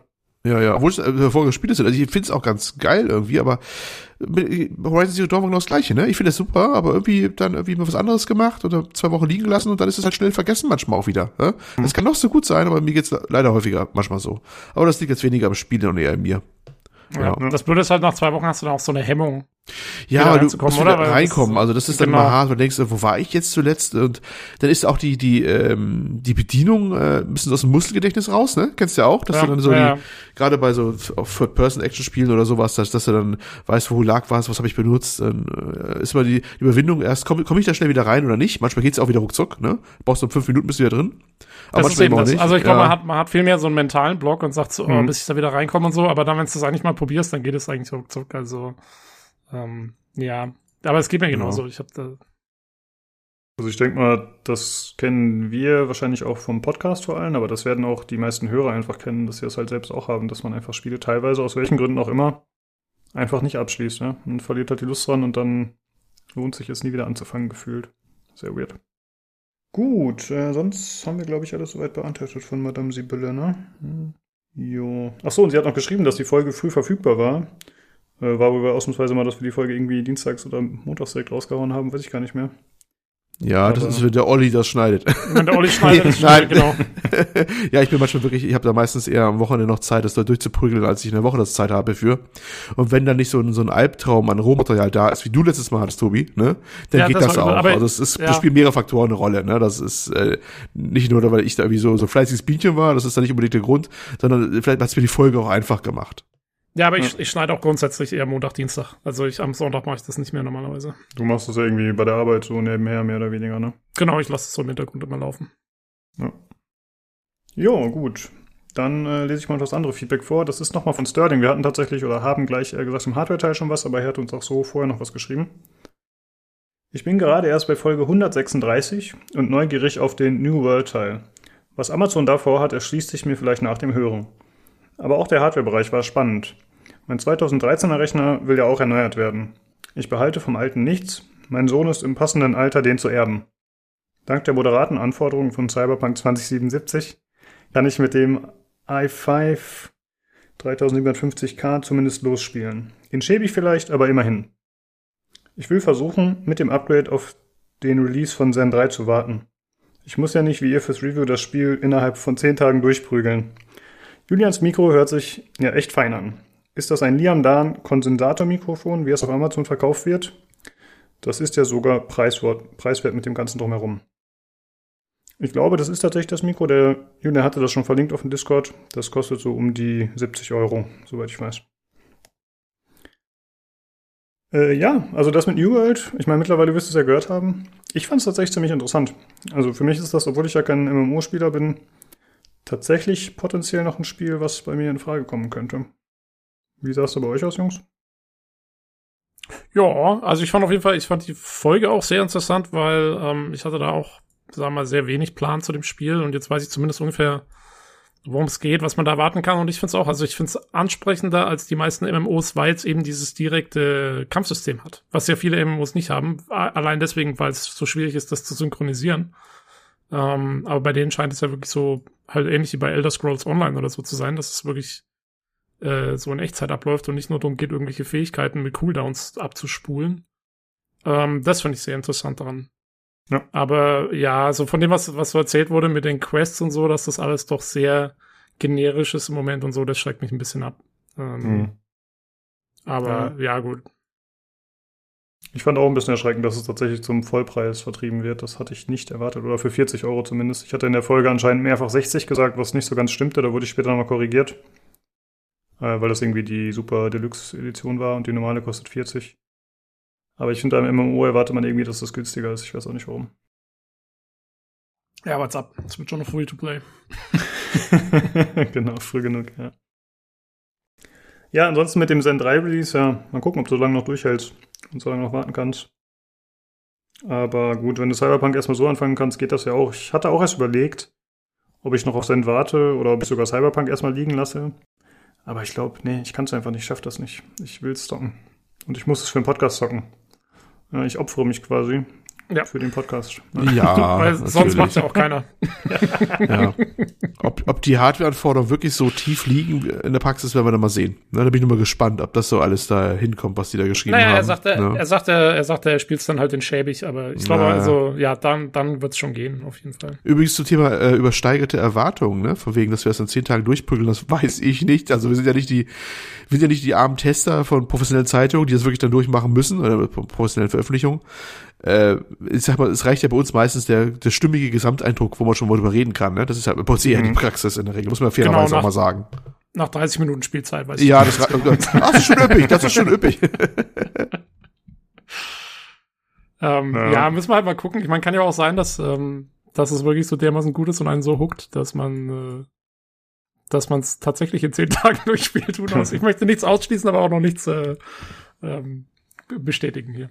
Also ich baue tatsächlich darauf, dass mich das so fesseln wird, dass ich es nicht unbedingt durchgespielt haben werde bis zum Podcast. Wir- Kommt ja auch darauf an, wann das Spiel erscheint und wann der Podcast genau ist. Aber dass ich zumindest äh, ordentlich Zeit rein versenkt haben werde und nicht halt so wie bei manchen anderen Spielen, dass ich es halt ein bisschen zocke und dann so merke, ah, ist nicht so ganz meins. Auf dem Podcast zocke ich jetzt nochmal zwei Stunden. Also ich rechne damit, dass mich das äh, sehr begeistern wird. Und wenn Ja, dann, ich glaube, Hm. das Spiel kommt ja am 19. November raus, ne? äh, ja, ich glaube schon. Kann ja. das sein? Ja, das ist ein Donnerstag. Also ob wir da direkt an dem Wochenende, wenn wir, wenn wir noch kein Review machen, wahrscheinlich die Woche drauf. Was dann zufälligerweise genau, ziemlich genau zehn Tage sind. Ähm, und ja, ich denke, dann, dann wird man schon ein paar Stunden drin versenkt haben zu dem Zeitpunkt. Boah, das ist die Frage. Ich würde vielleicht sogar das Review gerne dann direkt die Folge da drauf machen. Also die das Wochenende, aber da gucken wir dann, wenn es soweit ist. Wir Ja, gucken, ob das realisierbar Oder- ist. Oder wir machen einen kurzen Ersteindruck und machen dann die Woche drauf nochmal ein richtiges oder so. Stimmt, das wäre eigentlich ganz cool. Ja. Na, schauen wir mal, wenn es soweit ist. Ich habe tatsächlich ein bisschen Angst vor Cyberpunk, dass, falls ich es anfange, dass das einen zu großen Effekt auf mein Leben haben wird. Größer als Hades. Ja, auf jeden Jetzt, Fall. jetzt kommen die, jetzt kommen die äh, Geständnisse hier. Jetzt wird's interessant hier. Ja, ja, das kann dann ein bisschen ausarten. Deswegen mal gucken. Ich nehme mir tatsächlich vielleicht Urlaub. Habe ich schon lange nicht mehr für ein Spiel gemacht, aber irgendwie, ich hätte Bock drauf. Aber man sollte noch warten, weil man weiß ja, sie verschieben auch ganz gerne noch mal kurzfristig. Deswegen ist es wahrscheinlich schlauer, erstmal dazu zu warten mit dem Einrechnen. War das Ich nicht hatte beim ersten mir- Release-Termin so? Nee, ich hatte, Entschuldigung, ich hatte mir in weiser Voraussicht Urlaub genommen, nämlich jetzt im September, aber wurde ja verschoben. Ja, ja, was, was willst du da machen? ja, richtig. Das Problem hatten Leute schon im April, also es ist bei der ersten Ja, da musste der Arbeitgeber was ganz, aber klar, ein Kartenspiel musste sagen, ja, tut mir leid, ich muss den Urlaub nochmal neu nehmen, ne? Weil Cyberpunk, das ist, ist im Grunde muss jeder Arbeitgeber verstehen, schlicht und Äh, ergreifend. Also ich gut, äh, sym sympathische Randnotiz, mein Chef hatte das gleiche Problem. Okay. Die ganze Firma ist weg in dem Zeitpunkt, keiner mehr da. Heißt das, dass das gut ist, weil da Verständnis da ist? Oder heißt es, dass es schlecht ist, weil in der Firma dann keiner da ist und du musst arbeiten, weil sonst alle anderen auch schon Na, also ich fand sympathisch, äh, also einer von zwei, äh, mit dem ich darüber gesprochen hatte, ich glaube, der hatte sogar eine Woche mehr Urlaub als ich, ähm, äh, halt zum gleichen Zeitpunkt, ja, weil wir auch wegen dem Game. Ja, dann wird er Sehr wohl auch gut. verstehen, wenn du eine Woche krank bist. Ja, aktuell geht's darum. der wird wissen, was alles ist. ja, jetzt hast du deine Karten ausgespielt. ja, genau.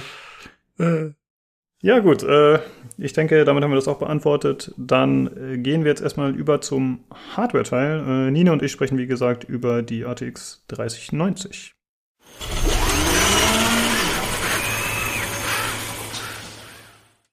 So, da bin ich wieder und zwar mit Nino. Hallo. Servus.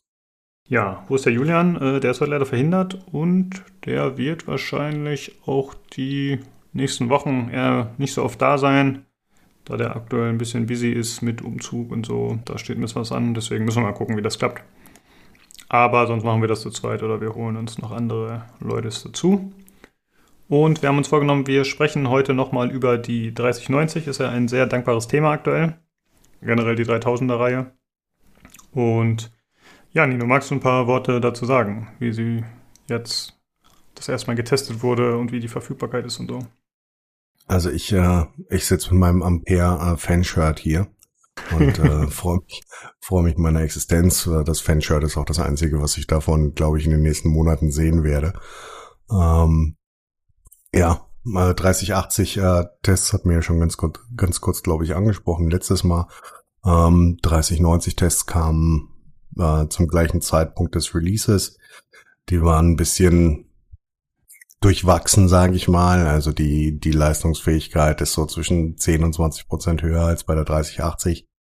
Ähm, das ist aber was, was ich einigermaßen erwartet hatte. Also ich hatte da bei größeren Sprüngen deutlich Sorge, spätestens nachdem ich gesehen habe, dass die ähm, ECB der Founders Edition die gleiche ist ähm, oder annähernd die gleiche, ähm, war das eigentlich fast klar, wenn es keine größeren architektonischen, hätte ich fast gesagt, ähm, Verbesserungen gibt, dass es dann dann da ungefähr landen wird. Ähm, worin die Karte halt ähm, wirklich in die Bresche schlägt, ist, dass du ähm, jetzt zumindestens mit dieser einfach ähm, 4K Gaming nicht nur salonfähig, sondern auch möglich machst. Egal in welcher, egal in welcher Form, egal in welchem Spiel. Mit der 3090 kannst du halt zumindestens entsprechend der Benchmarks, die ich gesehen habe, ähm, jeden Titel ähm, zumindestens auf High, nicht auf Ultra, aber zumindestens auf High auf 4K spielen und das ist halt meiner subjektiven Meinung nach ein Gamechanger. Mhm. Einfach weil du ähm, dann viele, ja, künstliche Verbesserungen, die du halt für 1080p oder auch äh, äh, vor den 40p brauchst, hohes Anti-Aliasing und solche Sachen, die kannst du dann mit äh, dem Anschaffen eines 4K-Monitors einfach einfach äh, hinten runterfallen lassen. Die brauchst du dann nicht mehr, weil die pixeldicht Dichte das für dich macht, was du früher ähm, wirklich künstlich ähm, einfach einfach errechnen musstest und äh, wo du einfach ähm, mit mit Kantenglättung viel für das Bild tun musstest, was du jetzt halt eigentlich nicht mehr machen musst.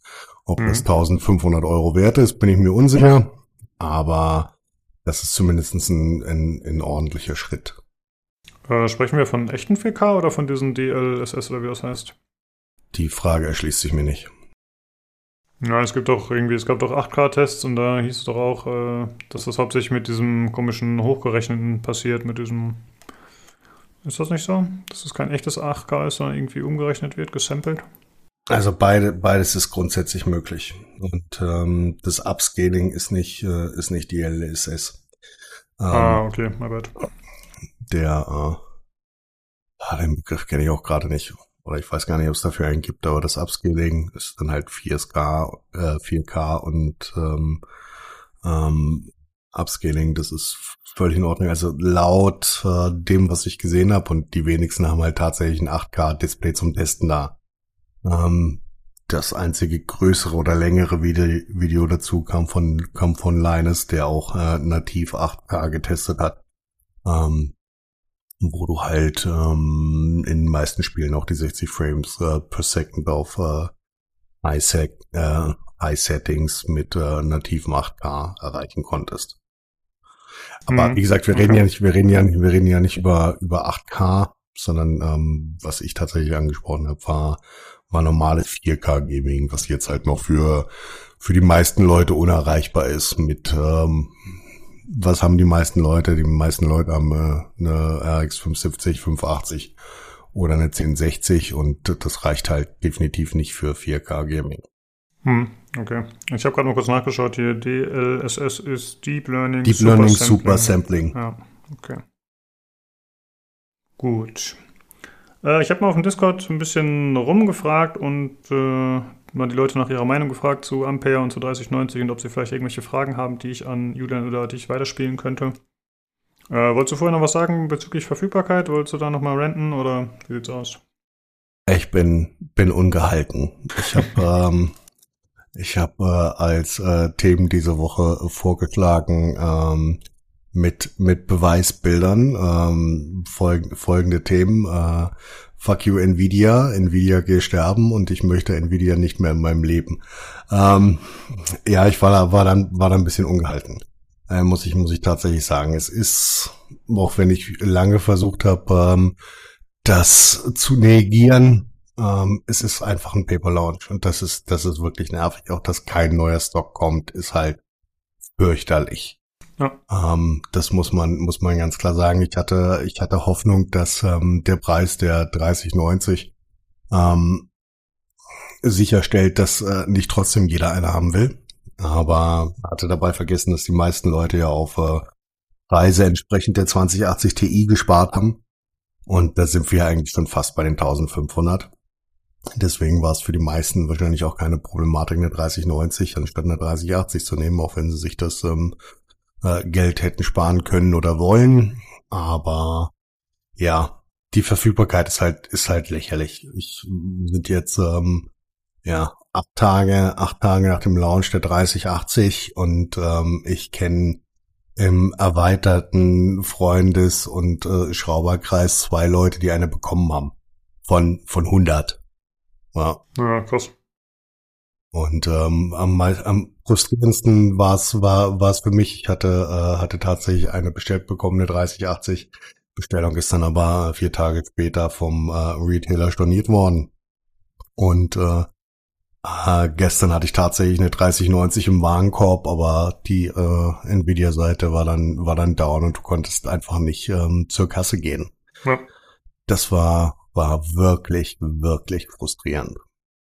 Ja, das ist echt beschissen. Du hattest dich ja für die letzte, für den letzten Hardware-Einspieler schon gefreut, glaube ich, dass die 3080 kommt. Und dann hat es halt nicht geklappt. Jetzt die 90. Ja, das ist Mist.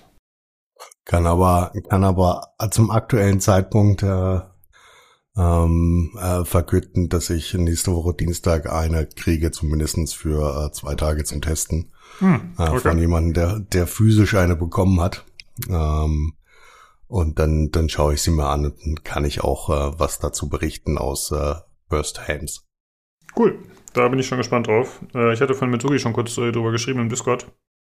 Hm, Dass eigentlich das Thema Ampere sehr dankbar ist für uns, weil wir da halt erstmal jetzt, äh, öfter drüber sprechen können, was natürlich ein bisschen angenehmer ist für euch in Sachen Einarbeitung und Vorbereitung, weil es ja eh die ganze Zeit äh, euer Thema ist.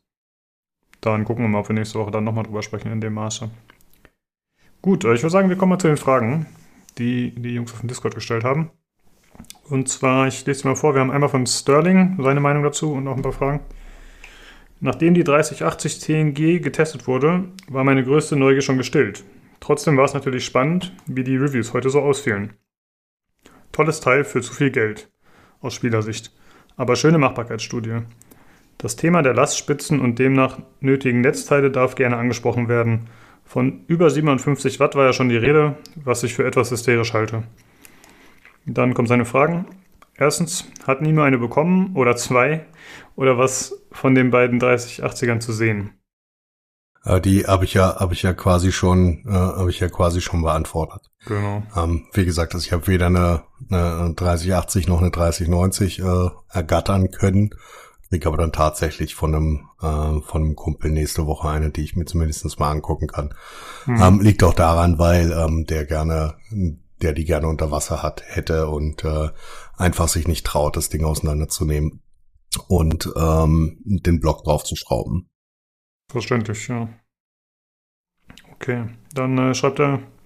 Warte, ich würde gerne noch was zu den Lastspitzen sagen. Mhm. Ähm, wir hatten, wir hatten die Diskussion auch schon mal zwischendurch ähm, auf dem Discord. Geht halt einfach darum, wie lang die Lastspitzen sind und wie hoch die Belastbarkeit ähm, des äh, 12 Volt Rails auf äh, Netzteilen ist. Ähm, und die ist halt, je, je höher die Wattzahl, ist sie im Regelfall, da, da vorsichtig sein, ähm, halten die längere Lastspitzen aus. Deswegen empfiehlt Nvidia halt 750 Watt Netzteile. Weil nicht jedes 750 Watt Netzteil hat auch die Qualität, ähm, hat die gleiche Qualität wie andere 750 Watt Netzteile. Das hat äh, wenig mit der Effizienz zu tun, also nur weil da ein 80 plus Goldaufkleber drauf ist, sind die dann, sind die dann nicht zwingend geiler. Ähm, du musst halt wirklich darauf achten, dass du ein Qualitätsnetzteil bekommst. Ähm, da kann ich halt immer, immer ähm, alles, was von, von Cooler Master ähm, gefertigt wird. Und es sind halt einfach 80 Prozent aller Netzteile werden von Cooler Master irgendwo Lizenz gefertigt. Ob das Corsair ist, ähm, weiß der Teufel was. Ähm, oder Seasonic oder ähm, Be Quiet empfehlen, wobei ich auch gesehen habe, dass ähm, ähm, Igor letzte Woche ein Seasonic 850 Watt Netzteil ähm, in, in Müll geworfen hat, weil es die 3090 nicht ausgehalten hat. Ja. Okay, also gar nicht mal so ungerechtfertigt anscheinend. Hm, Dann haben wir noch eine Frage von ihm. Nix für Gamer, aber feines Teil für Leute, die damit arbeiten wollen. Richtig? Meinst du, er bezieht sich auf die 80 oder die 90? Weil für mich Ich denke, ja, ich denke, klingt für die, klingt nach der 90. Genau, ja. Also, ich meine, du kriegst halt, du kriegst halt wirklich gute Leistung mit der 3080. Die, die bekommst du halt. Ähm, wenn dir, wenn dir mehr RAM und mit großer Wahrscheinlichkeit zwischen 10 und 15 Prozent maximal mehr Leistung, ähm, 800, 900 Euro mehr MSRP wert sind, dann kannst du die 3090 nehmen, aber im Grundsatz lohnt sich das eigentlich nur für Leute, die tatsächlich damit auch im kreativen Bereich arbeiten. Also irgendwas, irgendwas rendern wollen oder weiß der Teufel was.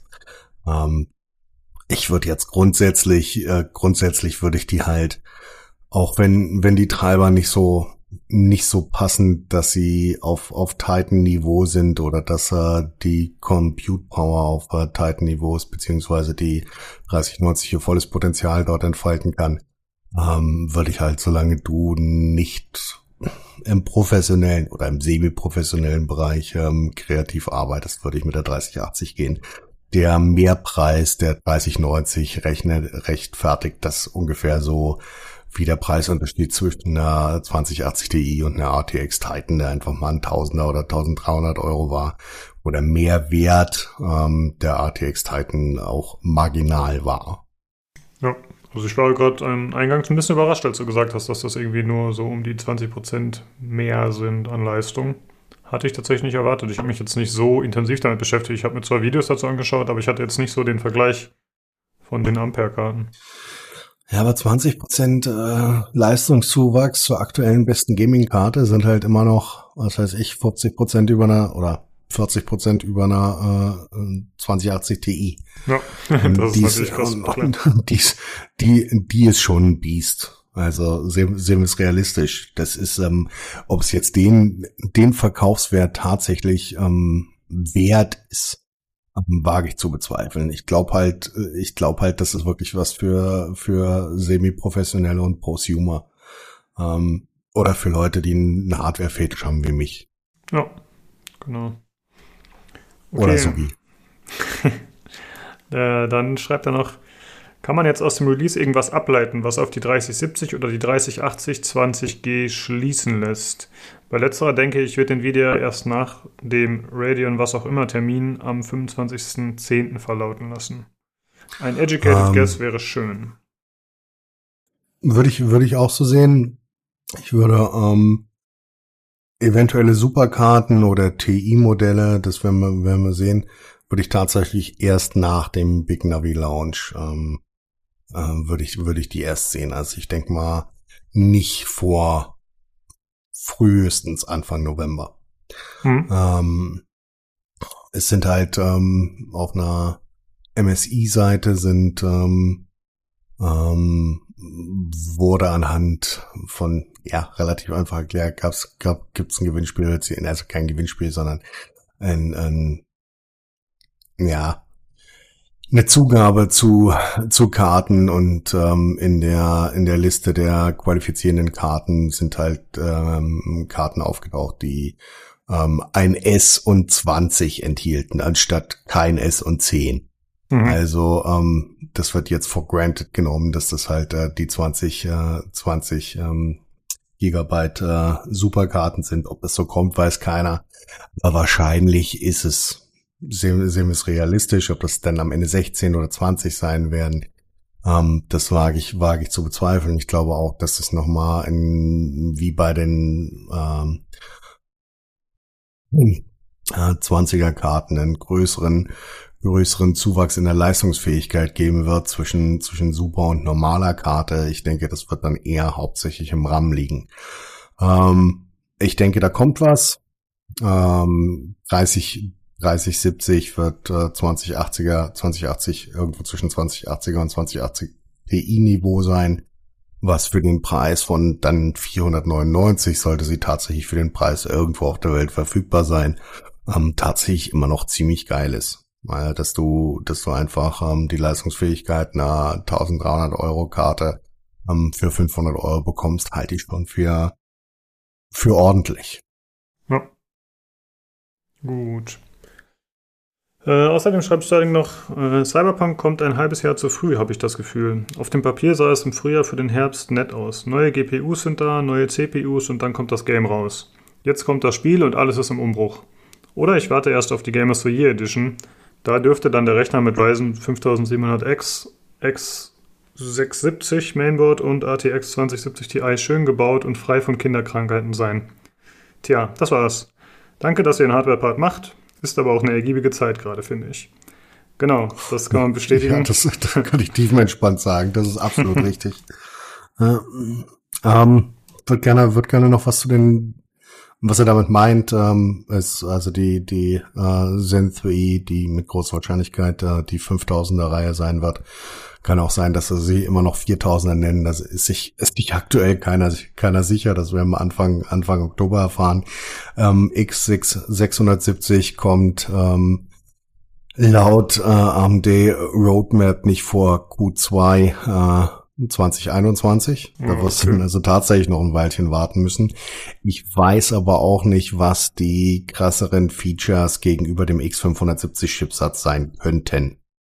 Mhm. Ähm, das, ähm, wir haben, wir haben da alles drauf, was eigentlich schon relativ zukunftssicher ist, ähm, egal ob das, ähm, ähm, egal ob das die Energieeffizienz ist oder die ähm, PCE 4.0 Lanes, dann müsste am Chipsatz ordentlich nochmal was äh, gedreht werden, damit du entweder noch mehr Lanes hast auf einem ähm, äh, auf einem ganz normalen äh, Consumer Chipsatz, um, was ich zu bezweifeln wage.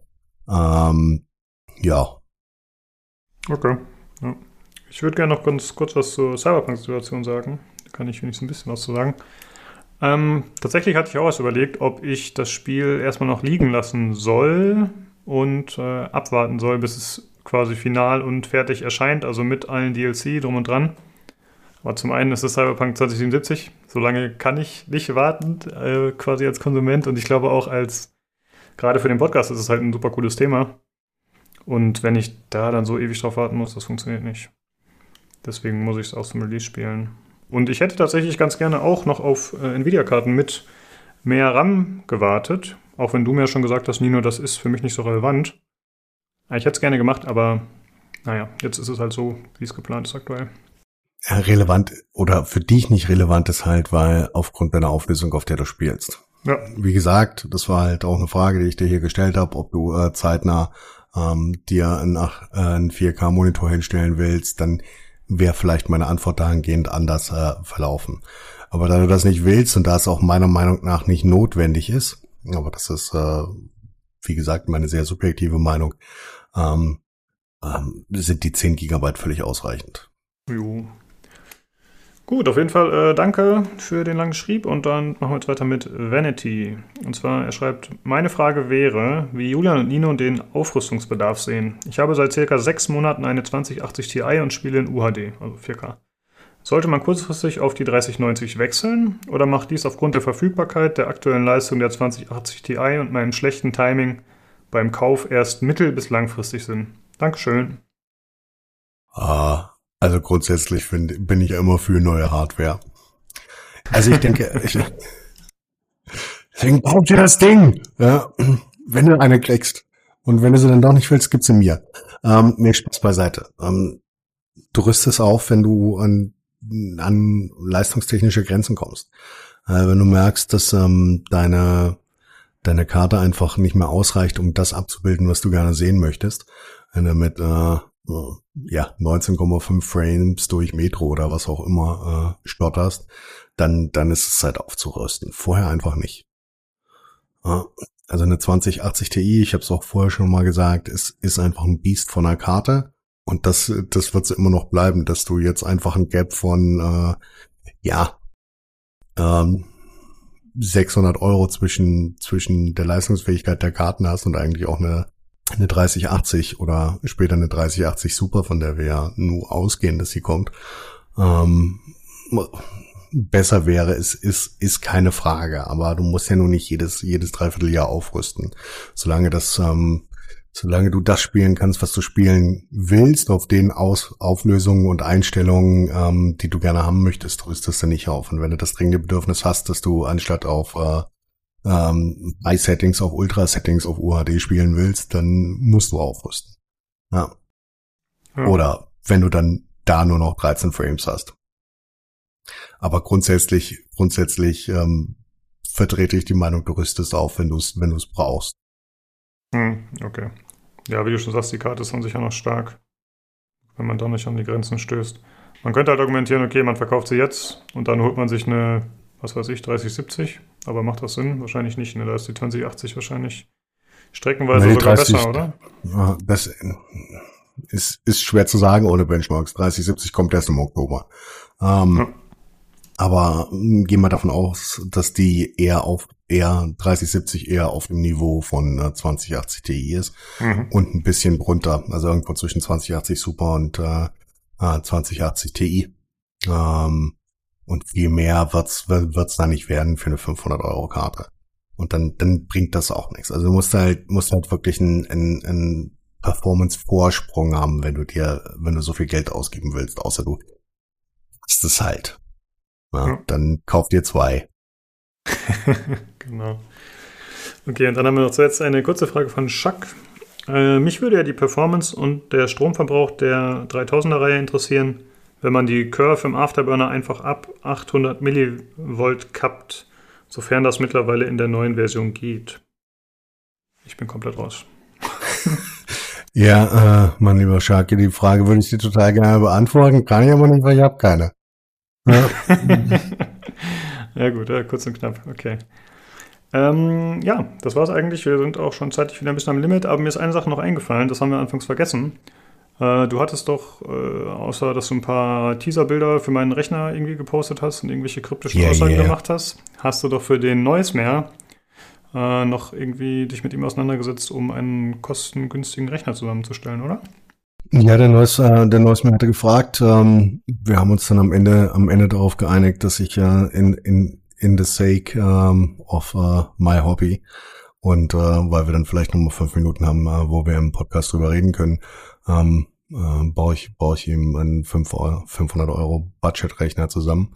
Ähm, die Teile sind leider noch nicht ganz da. Äh, spätestens nächste Woche sind sie es und ich habe auch versprochen für ihn, dass ich es äh, Donnerstag oder Freitagabends im TS äh, live aus dem Keller streamen werde, wie ich das Ding zusammenzimmere.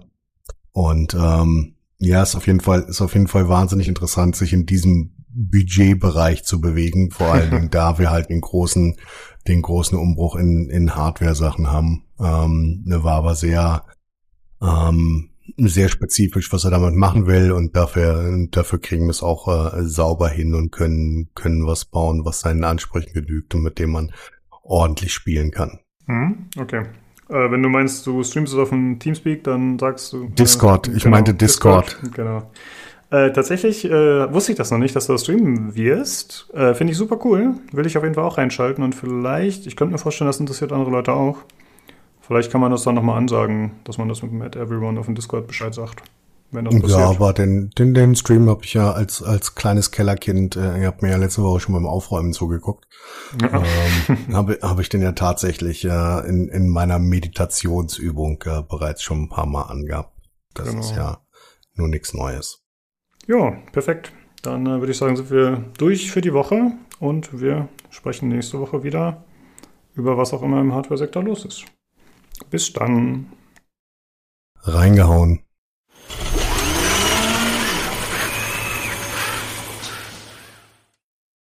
Gut, das war unser kleiner Eindruck und äh, wie ihr gehört habt, eventuell wird uns das Thema noch ein bisschen länger begleiten. Mal schauen, es ist halt sehr ergiebig. Jo, ist ja schon die dritte Hardware-Folge über die 30, über die 30 Generation, oder?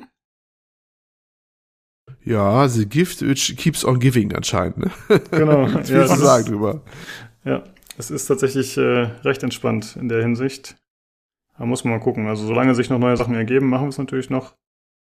Und dann irgendwann wird es wahrscheinlich auch wieder abebben und dann müssen wir halt mal wieder gucken, was wir da themenmäßig machen. Aber Jo, bisher haben wir noch- gefunden. Ja, und solange es noch Hörerfragen gibt, ist ja sowieso klar. Ja, ich habe die ja quasi ähm, offensiv eingefordert. Aber die Leute haben sich auch netterweise gemeldet. Das ist halt auch eine Form von Support, ne? wenn du halt sagst, hey Leute, was ist eure Meinung dazu? Habt ihr Fragen dazu? Weil das erleichtert einem halt ein bisschen darüber zu quatschen. Das war auf jeden Fall cool. Danke dafür. Jo. Gut, dann äh, kommen wir zu den News und zwar zu den Short News. Äh, zum einen wurde angekündigt, wann die Game Awards dieses Jahr stattfinden werden. Also wenn ihr bei der Gamescom Show noch nicht genug Jeff Keighley hattet, dann schaltet ein am 10.12. Mal gucken, was sich da so bieten wird für eine komische Show. Wobei ich mir tatsächlich mehr erwarte als von der Gamescom Show.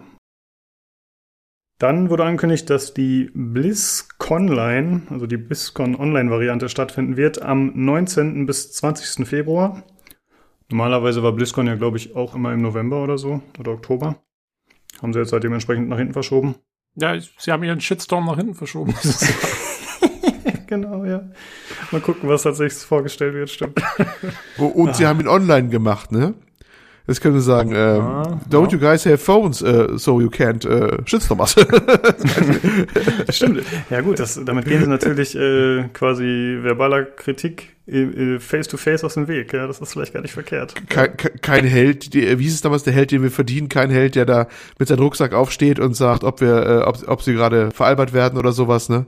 Das wird jetzt nicht, nicht passieren. Das ist äh, traurig. Äh, vielleicht freuen die sich aber drüber, ja, das kann sein. Ja. Vielleicht, es gibt auch jetzt so tolle Publikumseinspieler, vielleicht machen sie ja das. Die spielen ihren eigenen Shitstorm ein.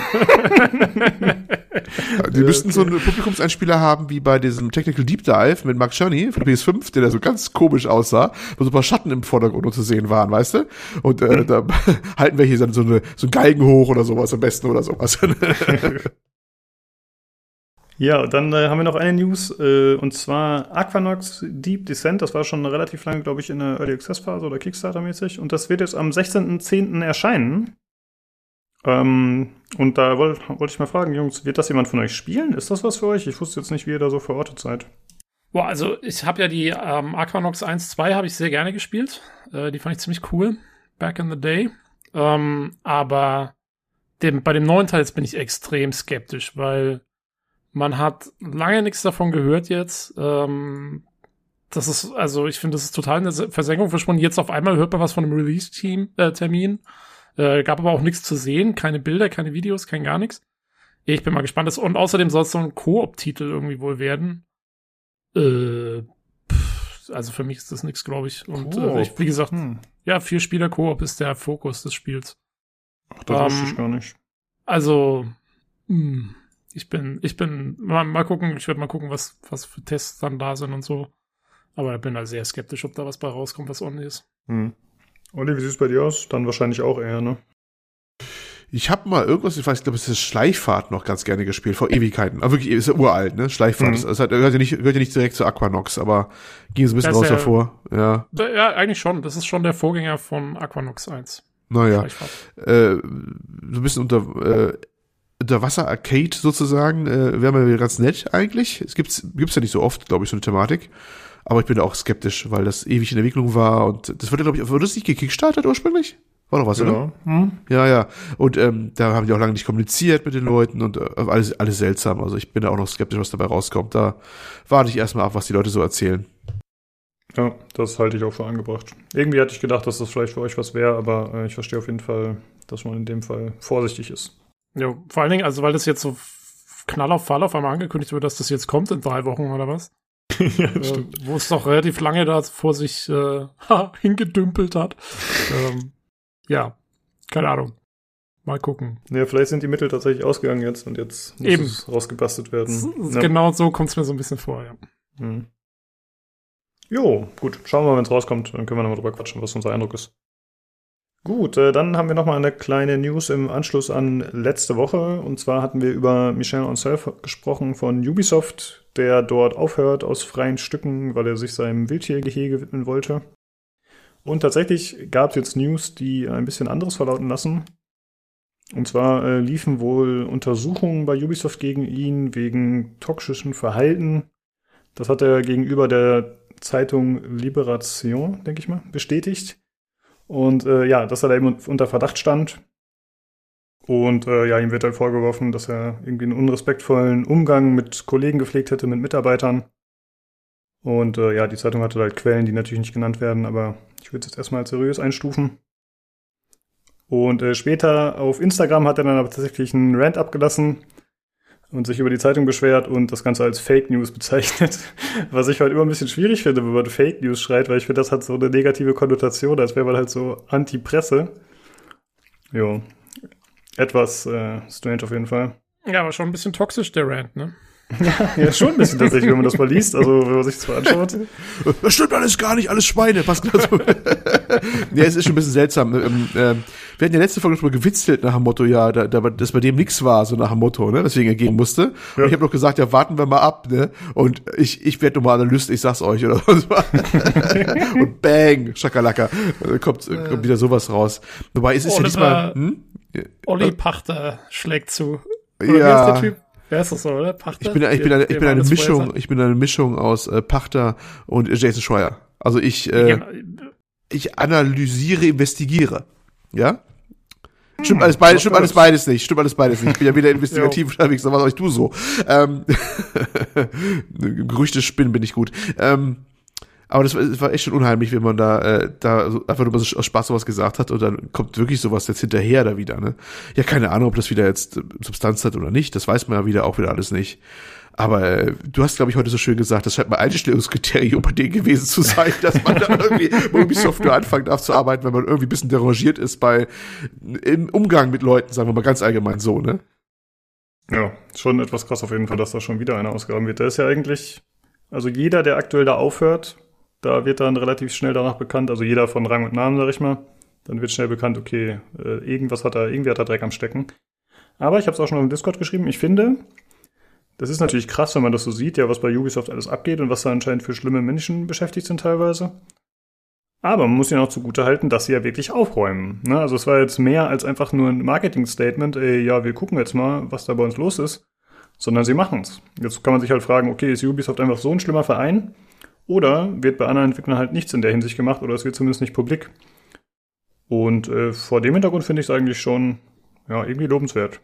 Nachdem ich Ubisoft ja letzte Woche noch gehatet habe, weil sie äh, uns anlügen, ja, hier zumindest etwas Wahrheiten. Finde ich gut. Ich stelle mir das gerade vor, wie der Lukas so sagt, ah, ja, Ubisoft, äh, eigentlich wollte ich von denen nichts mehr kaufen, ne? Die lügen uns an, ne? Aber äh, da ist auch jeder Dritte ist auch ein Belästiger, der aber trotzdem entlassen wird. Jetzt kaufe ich alle Spiele von denen. Ich, eigentlich habe ich schon alles abonniert. Also jetzt passt es wieder, ne, für mich, ne? So persönlich. Genau, ausgleichende Gerechtigkeit. Jo, okay, das äh, dazu nur als kleiner Nachtrag zu letzter Woche. Und jetzt äh, zu der Hammer-News der Woche ist äh, schon ein paar Tage her. Und zwar wurde bekannt, dass Microsoft Zenimax gekauft hat. Das ist die Firma, die unter anderem Bethesda äh, innehat. Und dafür haben sie stolze 7,5 Milliarden Dollar bezahlt. Und das bedeutet natürlich, dass jetzt die ganzen Spiele aus Bethesdas Portfolio an Microsoft übergehen. So wird zum Beispiel ab dem 1.10. Doom Eternal verfügbar sein im Game Pass. Und zusätzlich sollen auch alle kommenden Titel von Bethesda dann im Game Pass erscheinen. Und es sind auch schon einige drin, zum Beispiel Fallout 76, Scheiße, The Elder Scrolls Online, Wolfenstein Youngblood und Dishonored 2. Ähm, was ist denn mit äh, Prey und den anderen Games? Prey müsste doch auch drin sein, oder nicht? Ich Ja, gut, glaube schon, aber ja. Also, wenn es bis jetzt noch nicht so ist, dann bestimmt bald. Weil Mhm. Prey ist meiner Meinung nach der ideale Game Pass-Titel. An sich ein sehr cooles Spiel, was aber sich nicht so doll verkauft hat. Ja, ähm, jo, das kommt hundertprozentig, wenn es nicht schon da ist. genau. Und äh, in dem Zuge wurden werbewirksam noch einige andere Sachen losgeworden. Und zwar zum einen, dass äh, sowohl Elder Scrolls, auch, äh, so Elder Scrolls 6, als auch Starfield ein Engine-Update bekommen. Jetzt denken einige, eine neue Engine? Nein, es ist tatsächlich weiter die gute alte Creation Engine, aber immerhin bewerben sie es mit, dem, mit der größten Engine-Überholung seit Oblivion. Was ja schon mal ganz gut ist. Und außerdem hat sich. Ja, wolltest du was sagen? Ich, ich, ich musste bei der Creation Engine immer so denken an, an, an letzten Star Wars Film, so wie der Imperator, der da als Klon da, in, da Dings da hängt, so halb verwest, ne? ähm, dass die Creation Engine auch so 30 Schläuche angeschlossen hat und am Leben erhalten wird und damit immer noch was angebaut, Borg-mäßig und sowas. Das ist, das ist echt ein Schauspiel. Das Ding wollen sie 20 Jahre am Leben erhalten, glaube ich. Ja, ist- aber überleg mal, ich meine, guck mal, äh, wenn du dir anschaust, die Unreal Engine zum Beispiel, ja, die heißt dann irgendwann heißt sie Unreal Engine 2, dann 3, dann 4, dann 5. Aber es sind auch letztendlich alles Engine-Updates, also halt Overhauls und so weiter und so fort. Ähm, Finde ich jetzt nicht so schlimm, dass man sagt, weißt schon mal, wenn sie eine neue Engine machen, mein Gott, was, das sind immer noch die gleichen Leute, was werden die machen? Die nehmen den alten Code und schreiben ziemlich viel um und dann nennen sie es halt anders, das Ding. Ja, Also- ich glaube, die haben halt einfach seit Fallout 76 einfach sehr viel ja, Fleck bekommen, dass halt einfach viele Bugs drin sind und viele Sachen komisch laufen. Und da, glaube ich, hat es auch das erste Mal tatsächlich angefangen in dem Umfang, dass äh, Medien darüber berichtet haben, dass sie immer noch die gleiche alte Engine benutzt haben.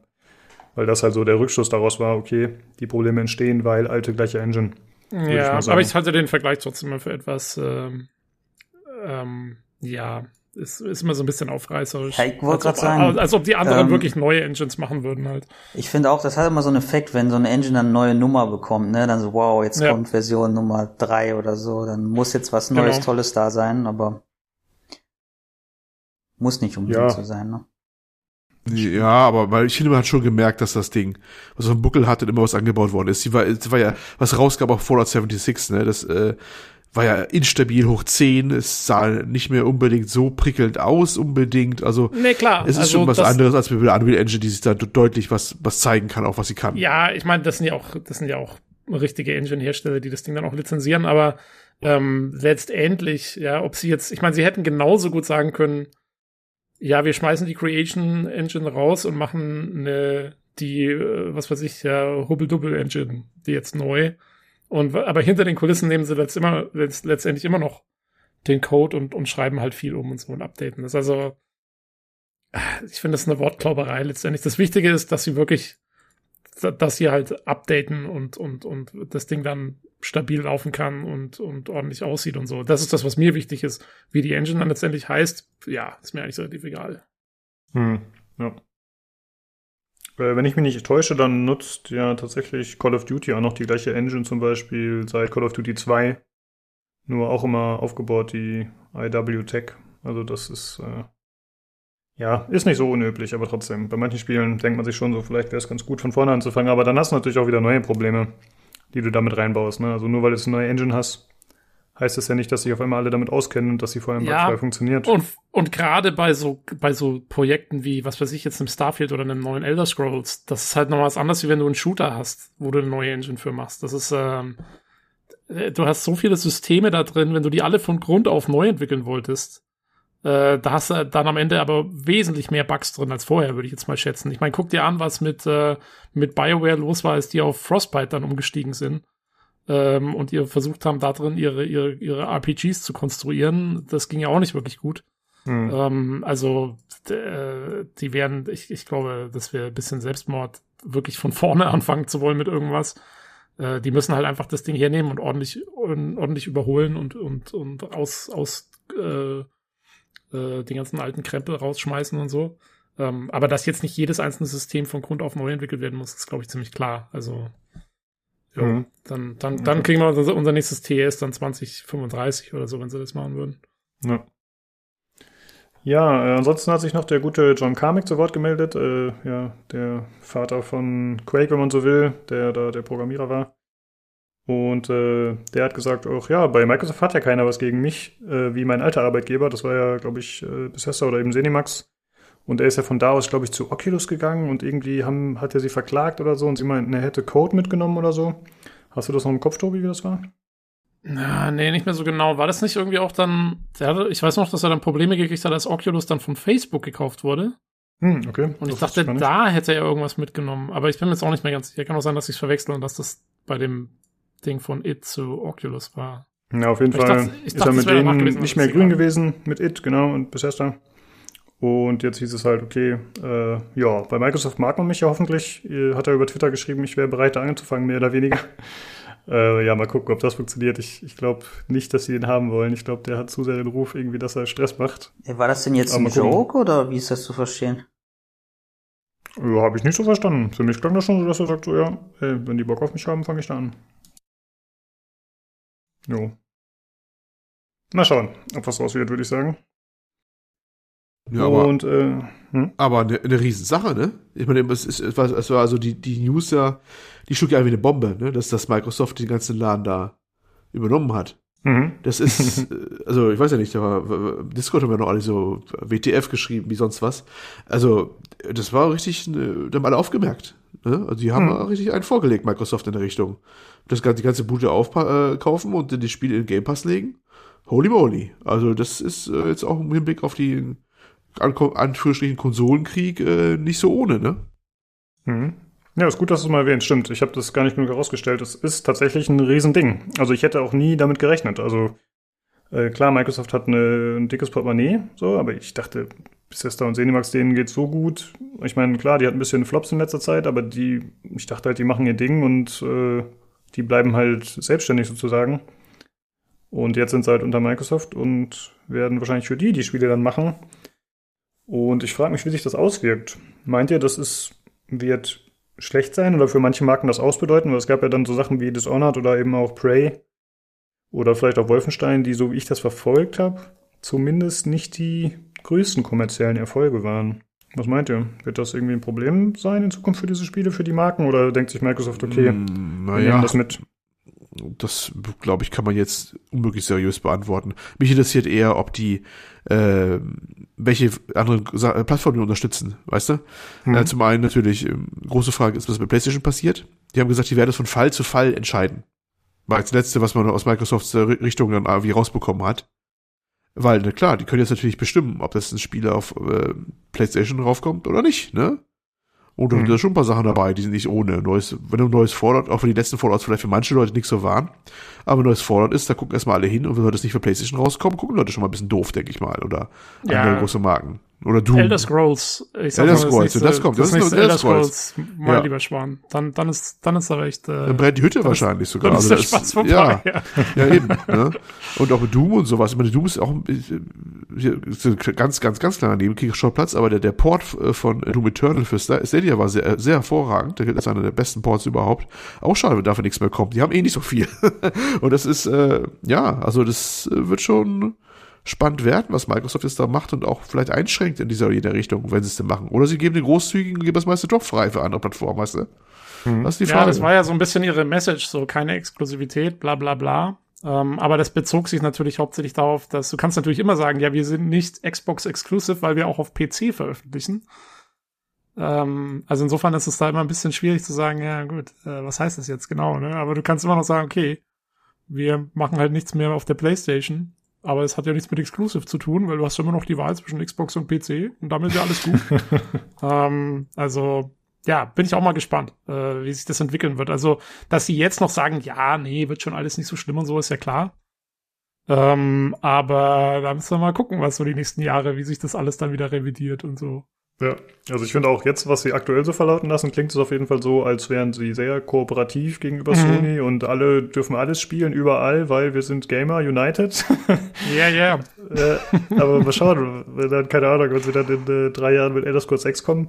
Ja, also wir haben festgestellt, die Architektur der Playstation, die ist gar nicht geeignet für solche anspruchsvollen Spiele. wir können das leider nicht Genau. machen. Ich kann mir aber auch gut vorstellen, ne, dass es ja halt äh, bei Microsoft äh, gratis gibt über den Game Pass und dann kostet es halt ordentlich was auf, auf PS5. Oder bei Sony, Hm. dann ist ja irgendwie Win-Win, oder? Das kann man natürlich auch machen, wobei, ähm, wie, wir hatten ja schon mal die Diskussion, was kann man in den Game Pass packen, rein finanziell? Ja, was, was rechnet sich jetzt für den Game Pass? Und äh, sag mal, wenn so ein Elder Scrolls oder sowas, was ja echt ein ordentlicher Aufwand ist zu entwickeln und zu erstellen, wenn das dann bei Release kostenlos im Game Pass wäre, das wäre schon ein Knaller. Also, ich meine, selbst jetzt, wo die zu Microsoft gehören, halte ich das noch für sehr schwer machbar, weil bezahlt werden muss der Spaß ja trotzdem. Ja. Egal, ob es Third Party ist oder First Party. Also da bin ich echt mal gespannt. Da ist im Moment, finde ich, noch alles offen. Also äh, da kann Mhm. noch alles Mögliche passieren. Wobei ich finde, man könnte argumentieren, dass so ein umfangreiches Spiel wie Elder Scrolls sich im Game Pass sogar ganz gut lohnen könnte. Denn das ist kein Spiel, was du mal eben in 50 Stunden durchspielst, in der Regel. Wenn du dich darin verbeißt. Mhm. Und je länger du Zeit im Spiel verbringst und je länger du es im Game Pass nutzt, desto mehr Wert gewinnt es ja für Microsoft in dem Sinne. Ja, dann musst du halt quasi theoretisch ein halbes Jahr spielen, damit zumindest das Spiel gegenfinanziert ist über den Game Pass. Äh, Da gegenüber dem Standardpreis. da, ja, da ist natürlich auch wieder recht, stimmt. Ja. Ja, also wie gesagt, das ist, äh, das ist echt spannend, ähm, was sie da machen werden jetzt. Ja, finde ich Aber auch. auf jeden Fall ordentlicher Coup. Also äh, gerade eben so jetzt, äh, dass sie das jetzt noch durchgezogen haben, kurz vor Launch von den, von den neuen Konsolen und so. Äh, ordentliches Timing. Also nicht schlecht, Microsoft. Ja, stimmt, ja. Sie haben, doch, äh, sie haben sehr viele negative Sachen immer abgekriegt die letzten Wochen, Monate gegenüber Sony und jetzt haben sie tatsächlich mal einen rausgehauen. Ja, also, also äh, wird natürlich nicht unbedingt positiv von jedem wahrgenommen. Ich sehe das auch eher skeptisch, muss ich sagen, weil ich bin eher für unabhängige Studios normalerweise. Aber ähm, äh, ja, für Microsoft selber ist es halt ein Coup. Hm, genau. Also ich bin erstmal in dem Sinne positiv gestimmt, wie ich es eigentlich meistens bin, wenn was aufgekauft wird, dass ich mir denke, okay, die kriegen jetzt genug finanzielle Mittel, die haben jetzt äh, Papa Microsoft im Rücken, ne, der kann das gut steuern. Aber die Vergangenheit hat ja schon häufig gezeigt, dass sowas dann tatsächlich oft nicht zu den tollen Ergebnissen führt, die man sich vorstellen kann. Na, muss man halt mal sehen. Und natürlich ist es immer schön, wenn Spiele für alle spielbar sind, auf jeder Plattform. Und wenn dann letztendlich Sony-User irgendwie ausgeschlossen werden sollten, dann ist das natürlich nicht so geil. Jo, das andere, was übrigens interessant ist und was man auch nicht äh, vergessen darf, ist, dass die Marken, die Franchises von Bethesda jetzt natürlich letztendlich damit allen Microsoft Studios offen stehen. Was vor allen Dingen ganz interessant ist in dem Kontext, dass äh, unter anderem Obsidian ja auch zu Microsoft gehört, die zum Beispiel Fallout New Vegas gemacht haben. Und es gab schon Leute, die jetzt gefragt haben, ja, wie schaut's denn aus? Fallout New Vegas 2, Mhm. Fallout New Vegas 2. Ähm, also, da kann man sich auch überlegen, ja. Wird es da eine Erweiterung geben von, von Franchise? Wird es mehr Spin-offs geben oder so? Äh, kann natürlich auch sein. Ist Fallout New Vegas nicht quasi Wasteland 3, mehr oder weniger so setting-wise? Irgendwie wirkt das ziemlich ähnlich für mich, naja, wenn ich so die Fallout, Bilder sehe. nee, Fallout, Fallout New Vegas ist, ist im Prinzip ein Fallout 3 Hm. äh, Riesen-DLC. Also es ist, es ist eigentlich ein, ein Fallout 3-Klon äh, mit anderer Story und anderer Location. Also es Okay. ist genau, aber vom spielerisch ist es praktisch genau das gleiche wie Fallout 3. Ich dachte, das kam vor Fallout 3 tatsächlich. Habe ich dich nur geschmissen. New Vegas? Nee. Das kam Ja. danach. Das war so ein typisches Obsidian-Ding. So, ja, wir nehmen so ein riesen Rollenspiel und machen so eine Art zweiten Teil dazu.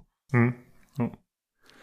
Äh, ja, genau. Mal schauen, was da mit den Marken noch passiert, die vielleicht auch lange nicht mehr genutzt wurden. Also es gibt natürlich auch noch andere Spiele, die jetzt vielleicht aktuell nicht so populär sind.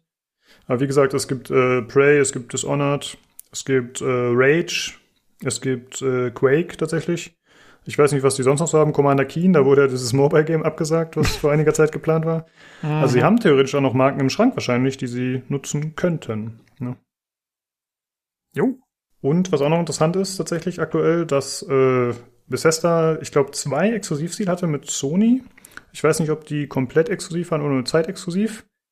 Aber es war zum einen Ghostwire Tokyo und das andere Spiel weiß ich jetzt gerade nicht, die tatsächlich für die PlayStation. Ah, genau, danke. Die für die PlayStation exklusiv erscheinen sollten. Und das besteht jetzt natürlich erstmal, weil es irgendwie eine lustige Komponente, ja, dass quasi jetzt Microsoft die Firma innehat, die exklusiv für Sony arbeitet. Ist etwas strange auf jeden Fall. Ja, Jo. das sind so lustige, lustige Sachen, die sich dann ergeben, ne? Genau, wenn Beträge verstehen, dann können, äh, bestehen, können die halt nicht einfach gecancelt werden oder so. Habt ihr, habt ihr diesen Tweet gesehen von dem, ich weiß nicht, was ein Fake-Account war oder so, von diesem einen Ex-CEO, der irgendwie gemeint hat, so, ja, uh, don't worry that um, Elder Scrolls games will not be um, perfectly ported onto Play or will not be perfectly running on PlayStation in the future. Äh, they never ran perfectly on PlayStation. okay. ja, ganz schöner Burn. Äh, stimmt. Äh, ja, mal schauen, ob es dann so kommen wird. Äh, Das wird auf jeden Fall noch interessant. Und wir werden natürlich berichten, wie immer. Wenn es was Neues gibt, bleiben wir dran.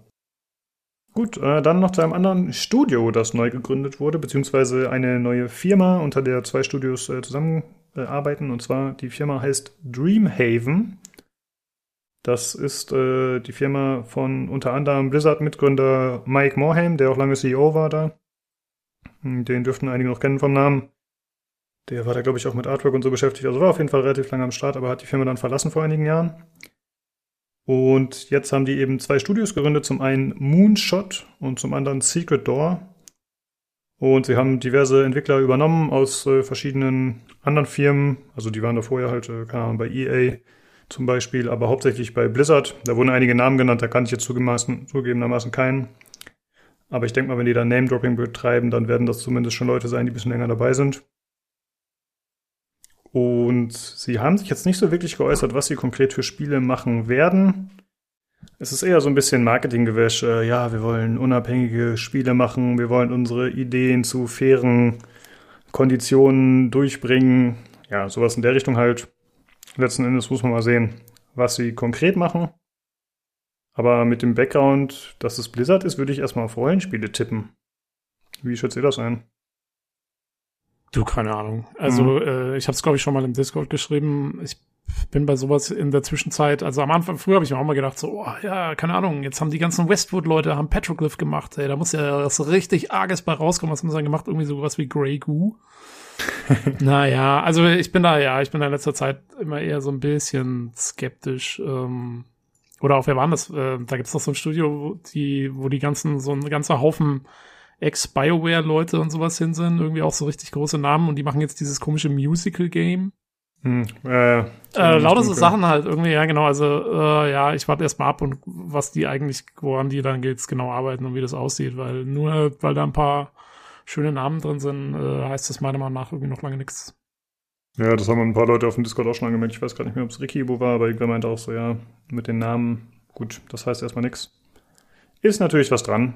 Ähm, ach genau, er hatte sich beschwert, dass quasi immer so ein Vergleich gezogen wird. Ja? Also, dass quasi gesagt wird, äh, ja, hier das neue Blizzard sozusagen in Anführungsstrichen, so wie ich jetzt erwarte, dass die Rollenspiele bringen, die gut sind. Weiß man natürlich noch nicht. Muss man einfach abwarten. Ja, seh, also ich habe auch nicht wirklich eine Ahnung, aber mein Tipp wäre auch, dass sie einfach was versuchen besser zu machen als Blizzard und dann halt auch mit irgendwas ähnlichem um die Ecke kommen. Sei es WoW, Hearthstone oder keine Ahnung. Ja, sowas Großes werden dürfen nicht stemmen können. Ich denke mal, wird er ein bisschen kleiner. Selbst Weißt du- wenn das passiert, ähm, wäre das für mich immer noch nicht so wahnsinnig interessant, weil das einzige Blizzard-Game, was ich eigentlich richtig, richtig cool finde, ist Diablo. Ähm, die anderen sind immer, finde ich, eher so, ja, schon okay.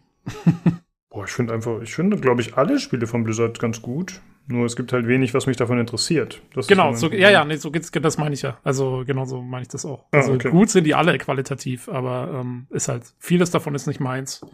Hm. Diese ganze MOBA-Geschichte und so. Hm, Jo. Olli, Mal wolltest du noch was sagen zu dem Thema? Ja, ähm, man weiß noch nichts genaues, was die beiden Studios jetzt äh, unterscheiden soll, oder? Was, der, was die einen machen, was die anderen machen? Warum es zwei Nee. Studios sind und überhaupt? Genau. Also es sind zwei Studios, aber was die jetzt konkret machen werden, wie gesagt, das stand da nicht drin in dieser Pressemeldung. Da kann man aktuell nur mutmaßen. Muss man mal abwarten. Jo. Na ja, Jo, dann. aber, aber einen guten. ja, lass es dir schmecken. Der Olli, weißt du, nebenher schiebt er sich hier eine Pizza rein. ja, musste eben mal was sein hier. Das ist professioneller Podcaster. Ja, das ist ja gut, dass das nächste Thema für dich ist. Was machen wir denn jetzt? Bist du schon so weit? Das- oder müssen das- wir eine kleine Pause einlegen? Na, das kann der, das kann der Olli noch daher, daher schmatzen. Genau, du schiebst ja das, das eine Stück Kuchen in die Backentasche, Pizza in die andere und dann let's go. Ja, Das äh, nächste zwar- Thema? Warum? Klär mich auf, was das für mich ist. Äh, naja, es geht ja um Amazon und den Ah, neu ja. angekündigten Cloud Gaming Ich war schon, Service. ich war, ich war schon bei Hades so gedanklich. Hm. Hm. Genau, Luna. Ja, Ewigkeiten äh, äh, schwebte es rum, wie der Lukas sich noch amüsiert die ganze Zeit nebenbei. Herrlich. Äh, es schwebt ja schon ewig rum in der in der Gerüchteküche, dass auch Amazon einen Cloud Gaming Service ähm, angedacht hat. unter dem äh, Projektnamen Tango. Und jetzt, boom, äh, da ist er. Unter dem Namen Luna äh, ist jetzt angekündigt als äh, Early Access in den USA, also erstmal auch nur in den USA. Und ja, im Prinzip wieder ein Cloud Gaming Dienst mehr für ähm, PC, Mac, Fire TV, iPhone und iPad. Und später, das ist interessant, auch für Android, es ist erstaunlich, dass iPhone und iPad vorher kommen sollen, bevor Android kommt, weil mit Cloud Gaming und so haben die es ja eigentlich nicht so bei Apple, dass die es durchlassen. Ne? Wir haben ja den ganzen Ärger gehabt, neulich mit, mit äh, wie sie alle heißen, äh, Xcloud und sowas, äh, dass sie nicht durften und Epic mit seinem eigenen Store und hast du nicht gesehen?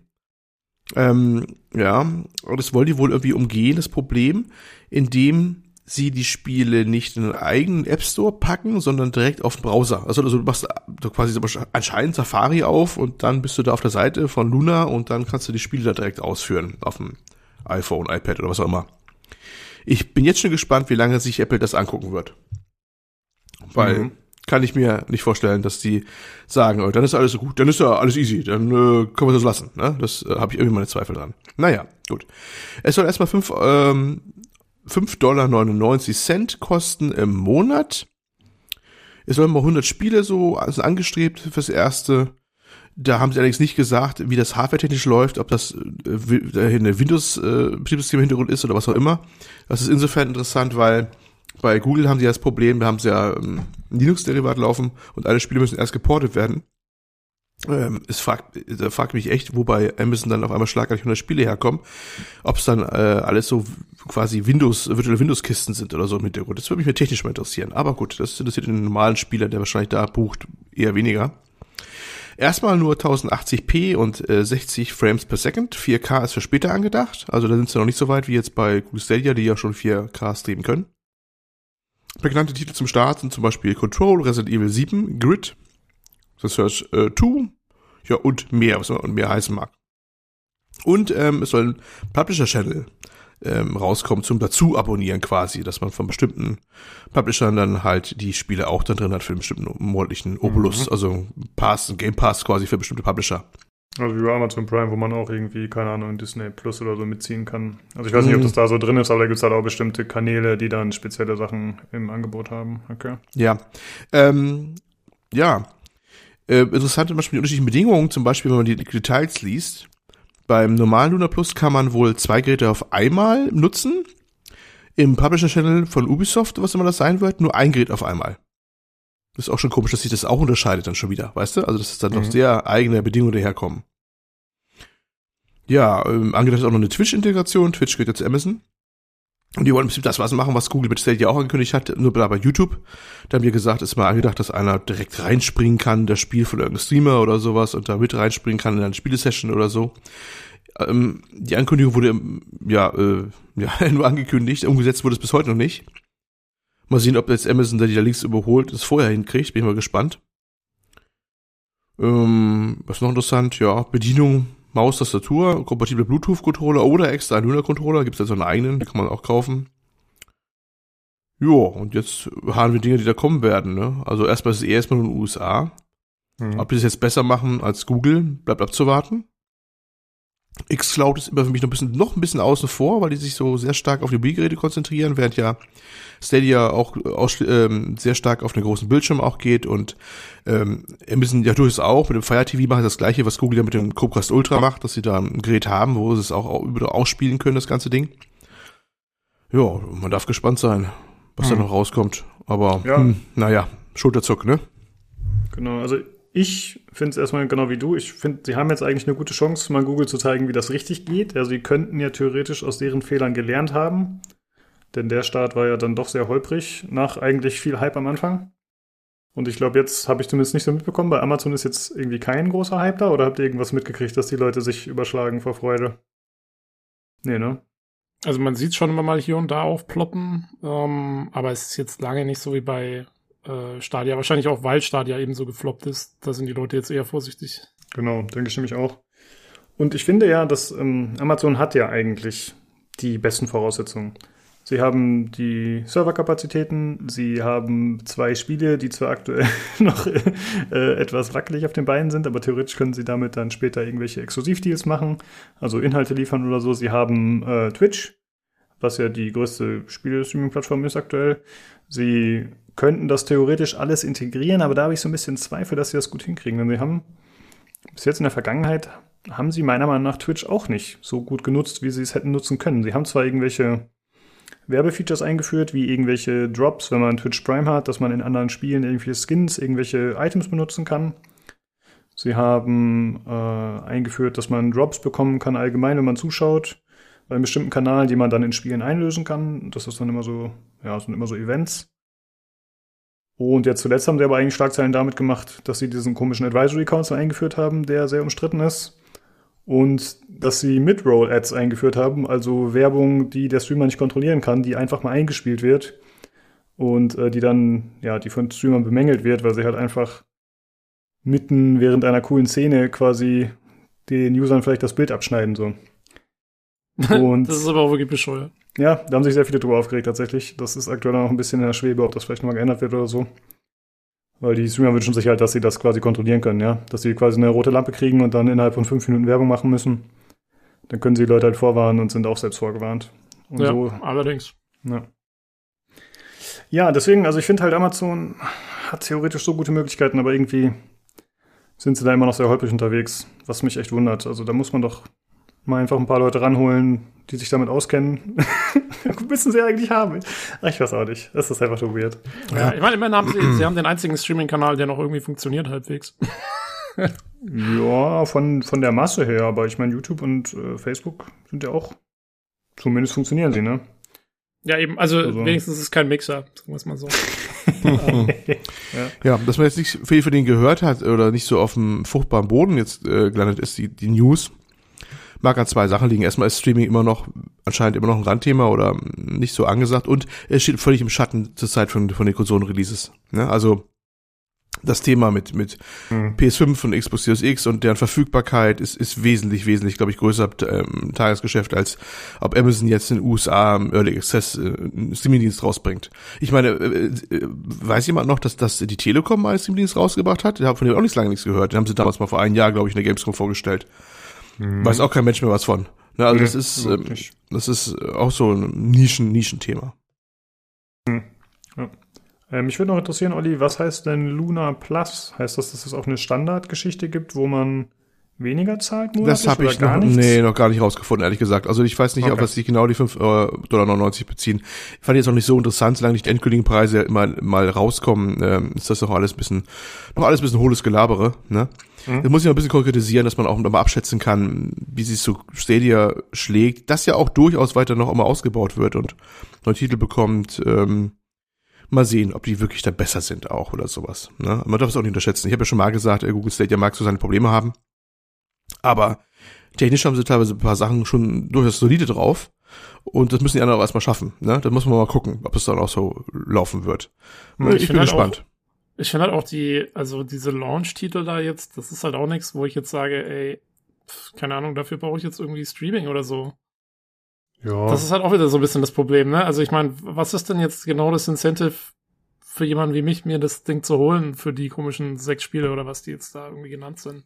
Naja, wenn ich Alexa, Twitch Prime, Amazon Prime und sonst was Prime habe, dann brauche ich natürlich auch Luna. Das ist ja ganz klar.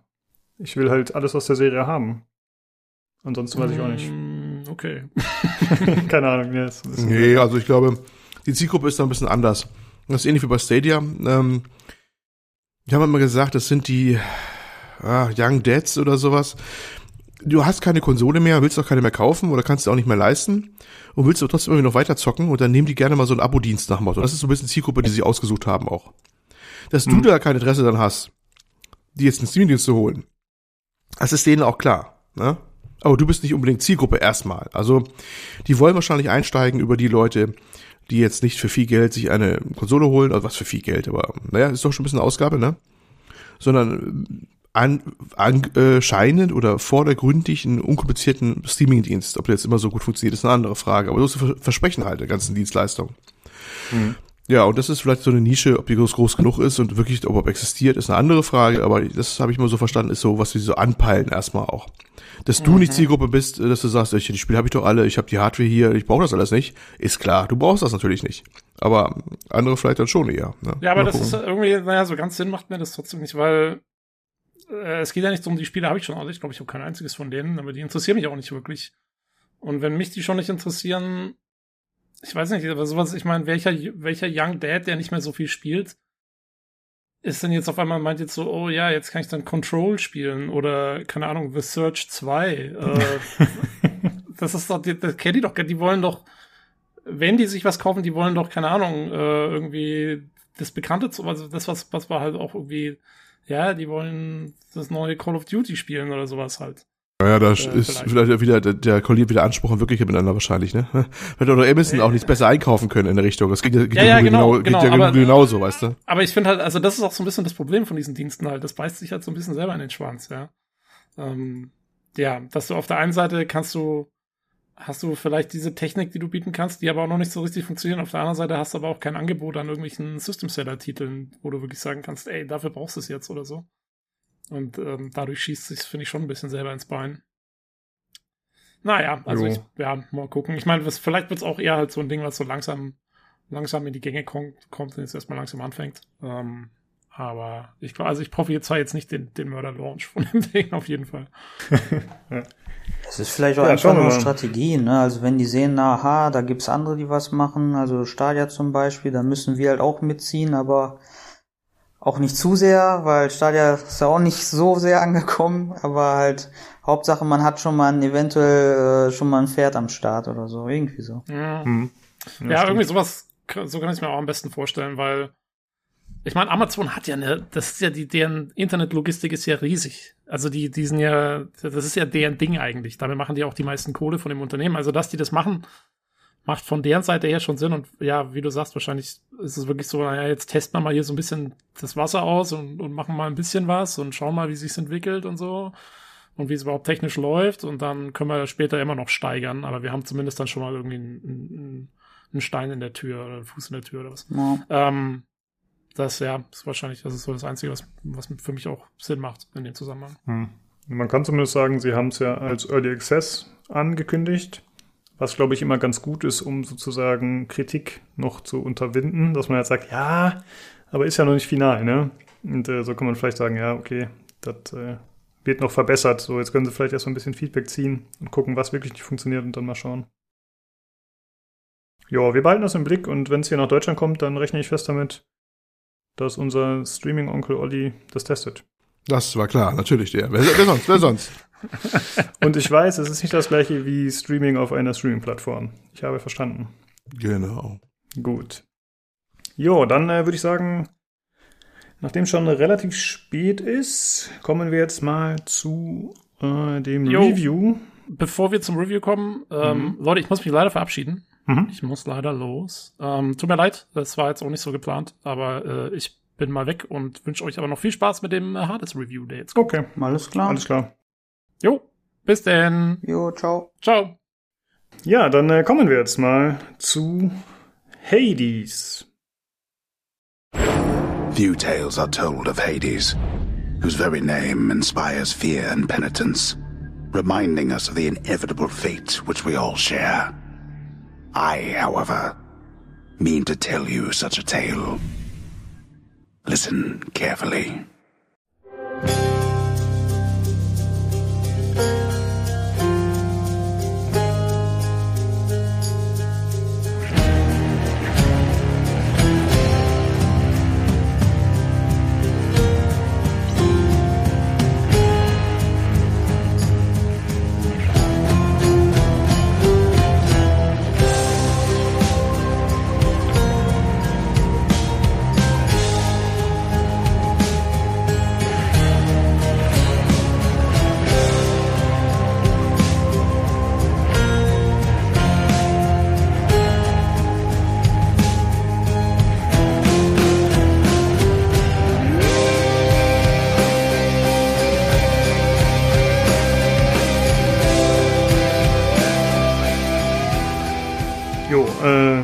Ja, ich habe gerade Hades gesagt, manchmal sage ich Hades. Äh, das ist halt gerade, ob ich die deutsche oder englische Sprachweise wähle. Also nicht wundern, wenn ich dazwischen wechsle.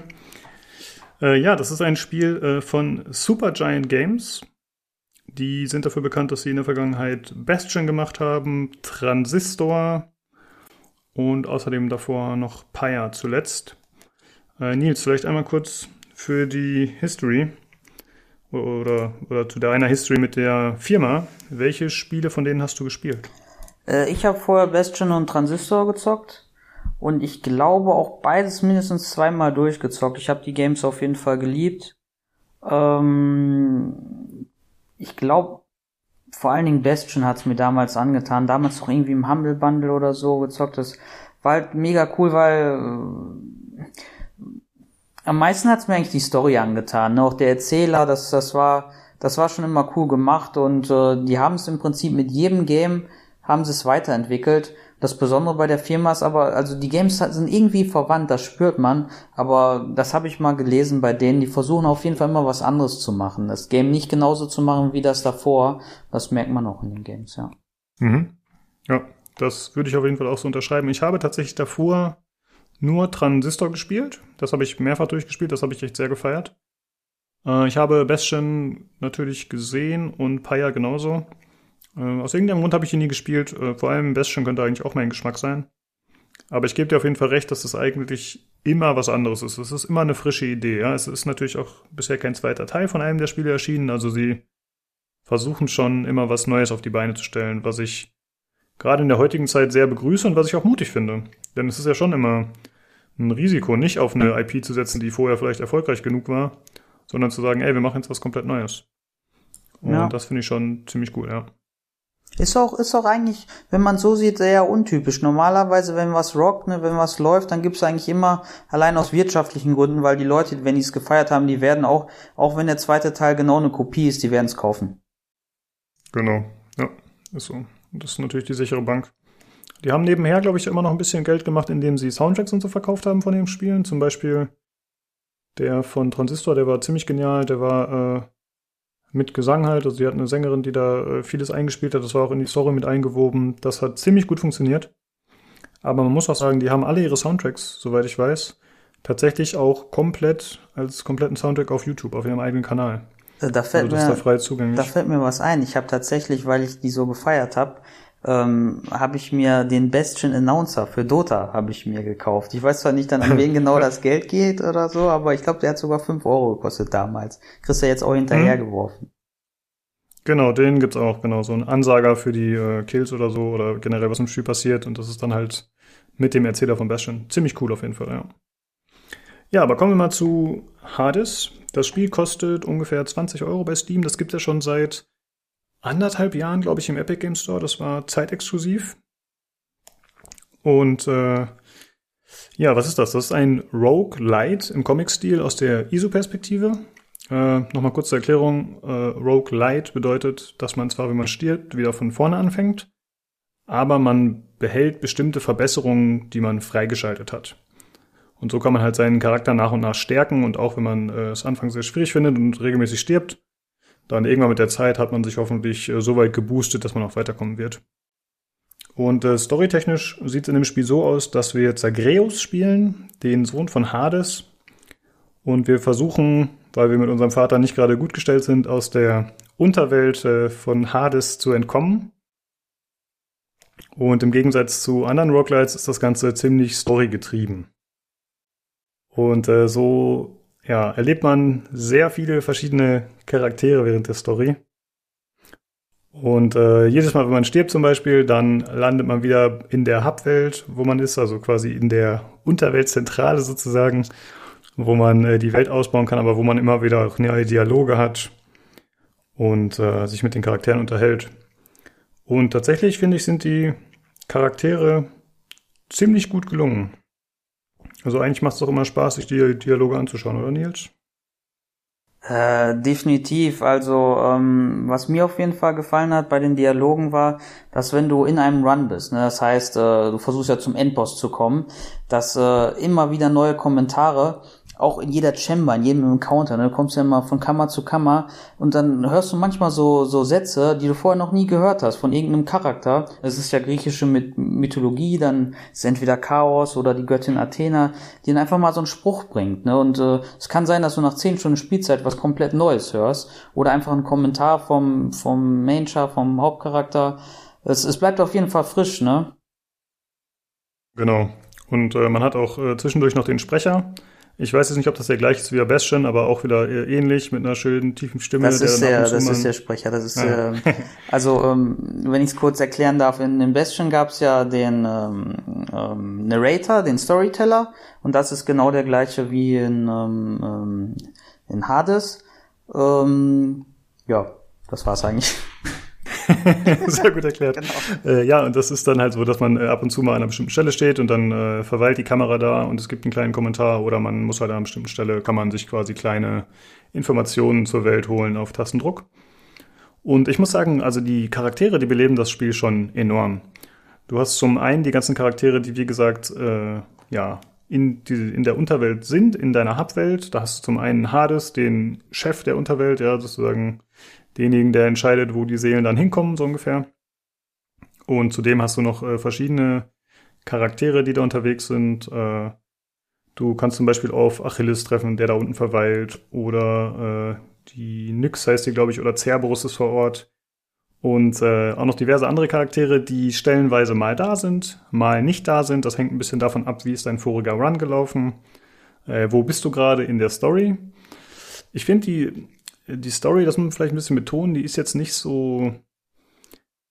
Die wird so ein bisschen episodenhaft erzählt. Also es ist jetzt nicht so, dass man losspielt und dass es immer mit irgendwie Videosequenzen vorangetrieben wird und Dialogen, die sich immer so anfühlen, als würden die alles äh, immer genau äh, zeitmäßig äh, vorantreiben, sondern es ist schon manchmal so, dass sie halt einfach ein bisschen so ein so ein bisschen sich unterhalten, ein bisschen gequatsche. Manchmal nimmst Bezug auf den Run davor oder das, was passiert ist. Manchmal auch nicht. Das wechselt so ein bisschen.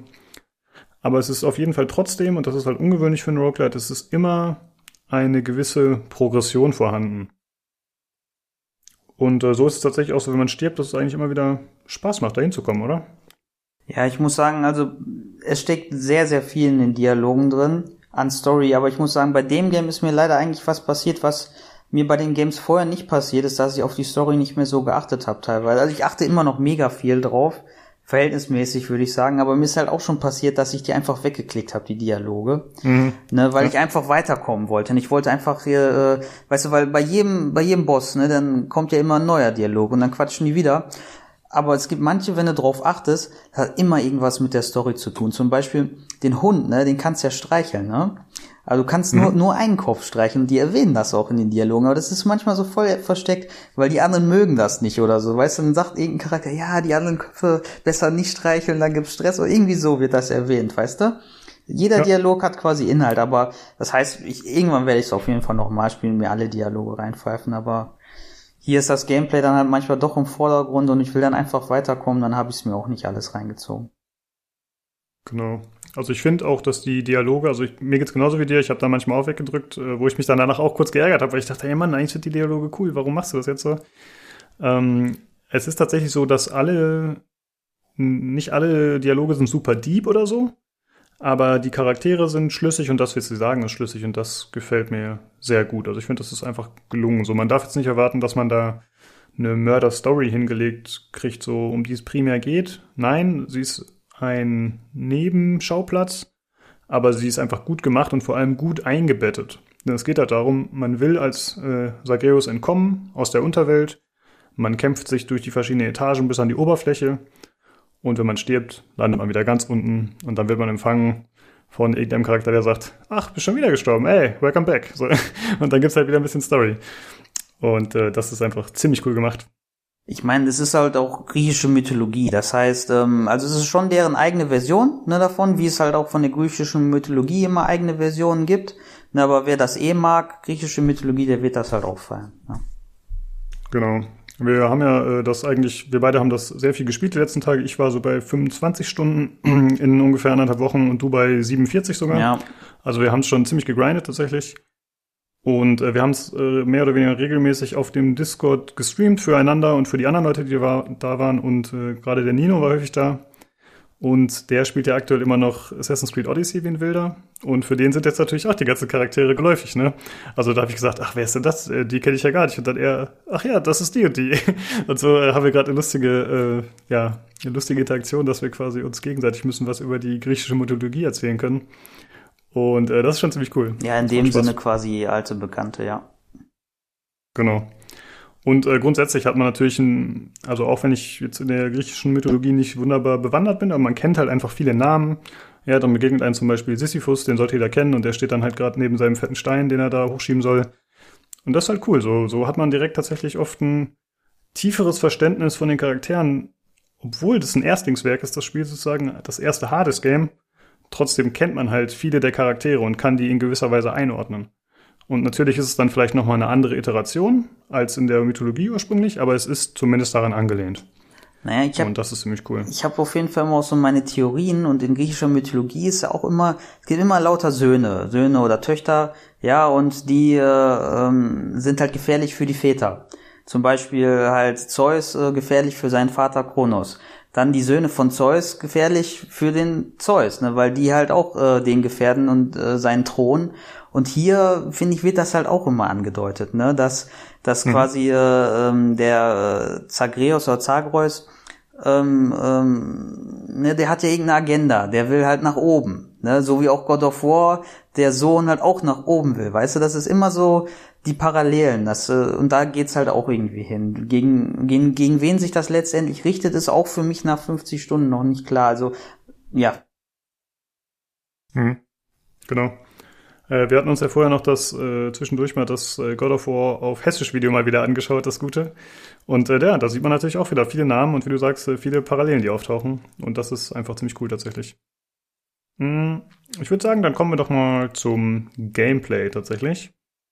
Hm, Also es ist wie gesagt so, dass man sich äh, ja von unten nach oben vorkämpfen muss. Also von der Unterwelt versucht man an die Oberfläche zu kommen, um da dann eben äh, ja, frei zu sein, mehr oder weniger, und äh, Sachen zu erreichen.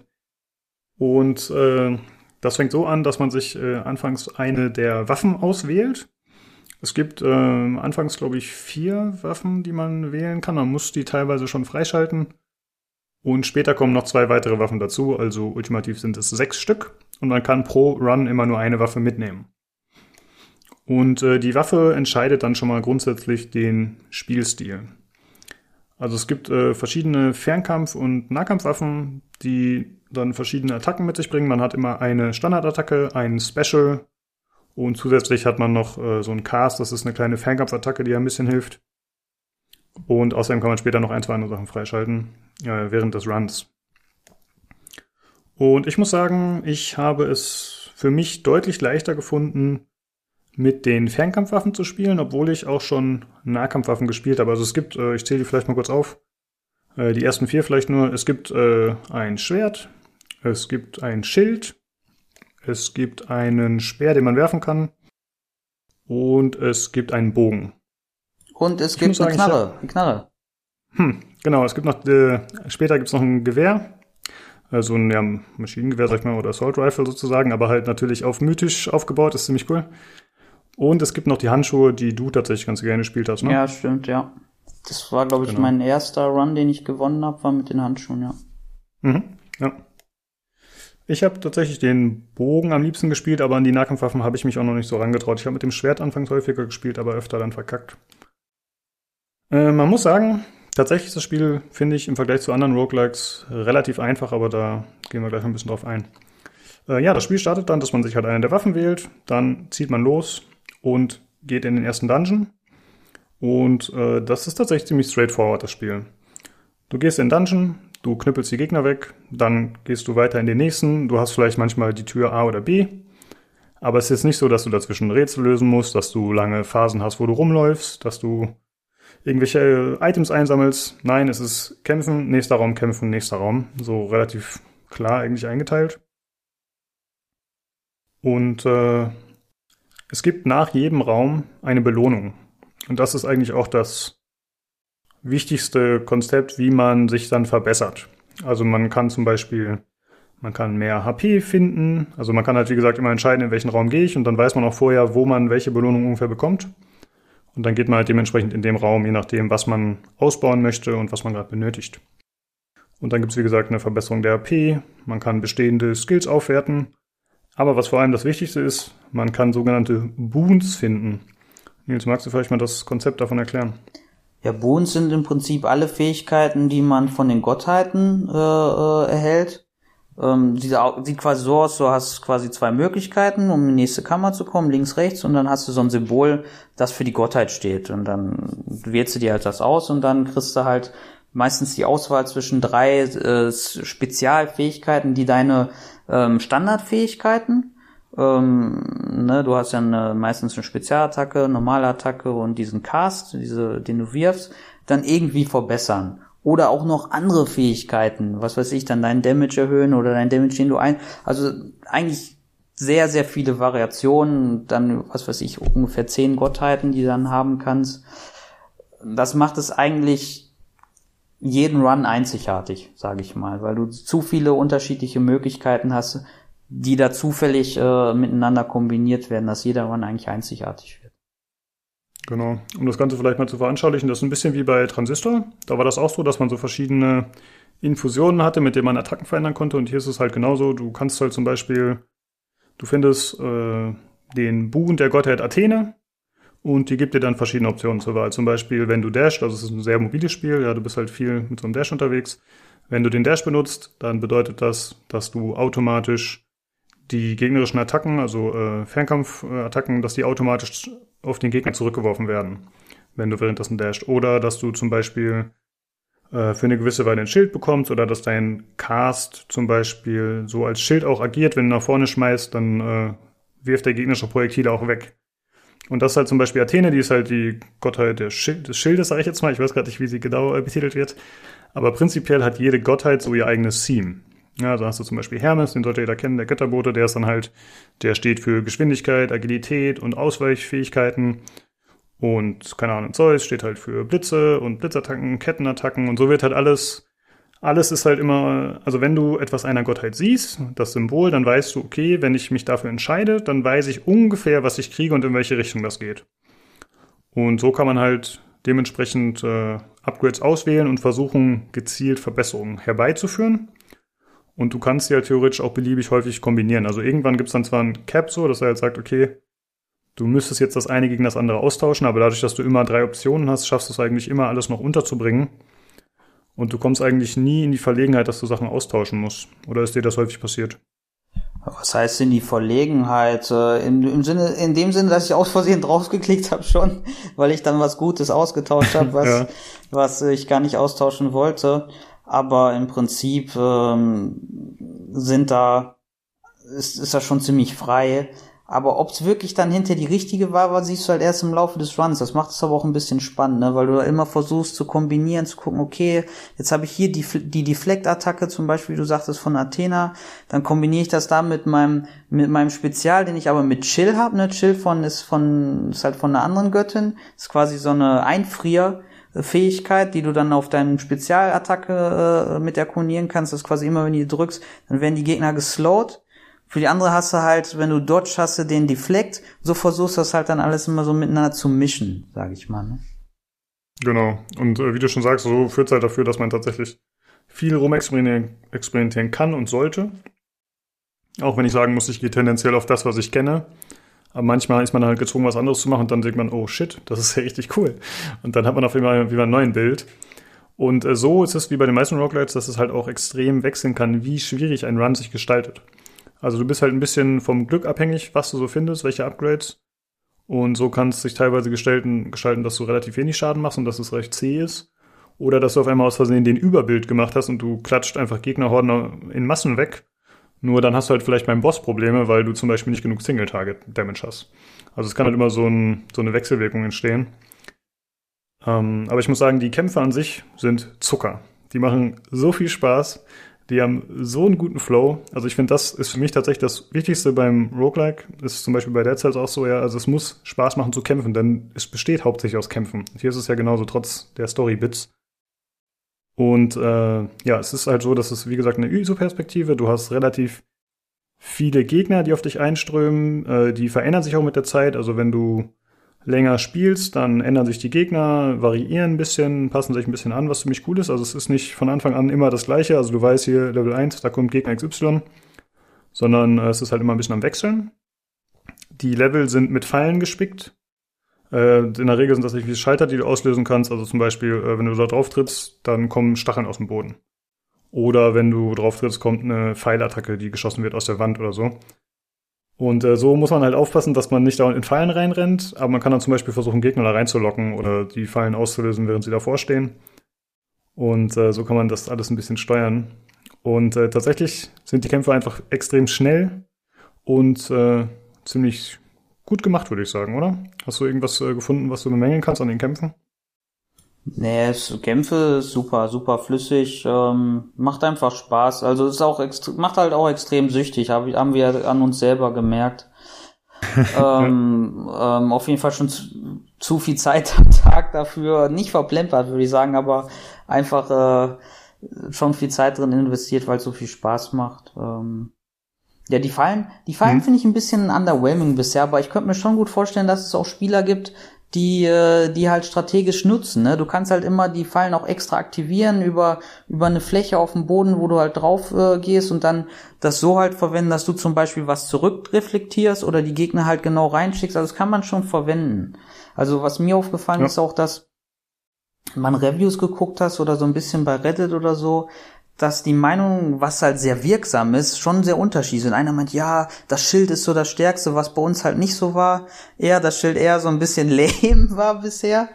ähm, aber ich jetzt letztendlich heute einen Run ne, mit dem Schild auch geschafft habe sogar. Weißt du? Hm, genau. Äh, ja, das ist tatsächlich ganz interessant. Ne? Man ist halt so in seiner, in seiner eigenen Sichtweise des Spiels und wie man findet, es sollte gespielt werden oder wie man selber spielen möchte. Aber tatsächlich gibt's halt sehr viele verschiedene Herangehensweisen, wie man das macht. Und das macht's natürlich sehr cool, weil das sorgt zum einen dafür, dass jeder es anders spielt, aber zum anderen auch, dass du selbst vielleicht eine gewisse Progression in deinem Ansatz an das Spiel hast. Und vielleicht, da kommen wir später noch ein bisschen zu, vielleicht auch später gezwungen wirst, das anzupassen, je nach Schwierigkeitsgrad. Und äh, das ist auf jeden Fall ziemlich cool und das bietet ziemlich viel Tiefe, so wie es bei Transistor fand ich auch schon war. Diese Modifikatoren, ich finde, die machen halt extrem viel Spaß.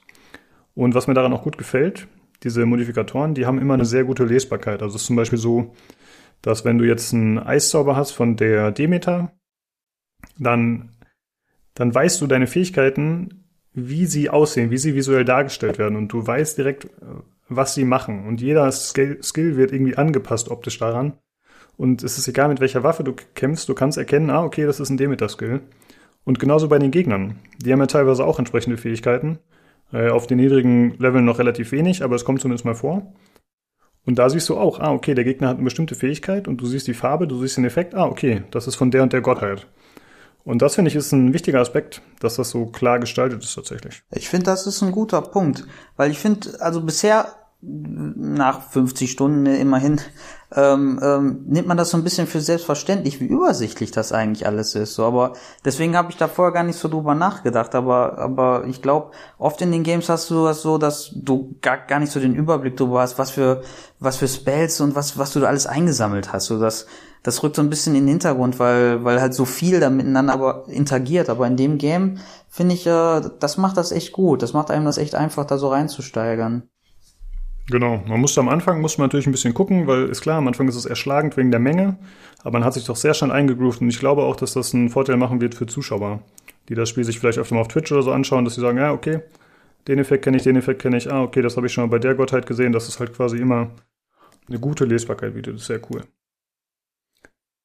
Ähm, ja, es gibt, äh, vielleicht noch kurz zu erwähnen, es gibt äh, natürlich Standard-Dungeons und es gibt nach jedem Gebiet, also es gibt äh, diverse Gebiete, ich sage jetzt mal nicht wie viele, aber nach jedem Gebiet gibt es einen Bossfight.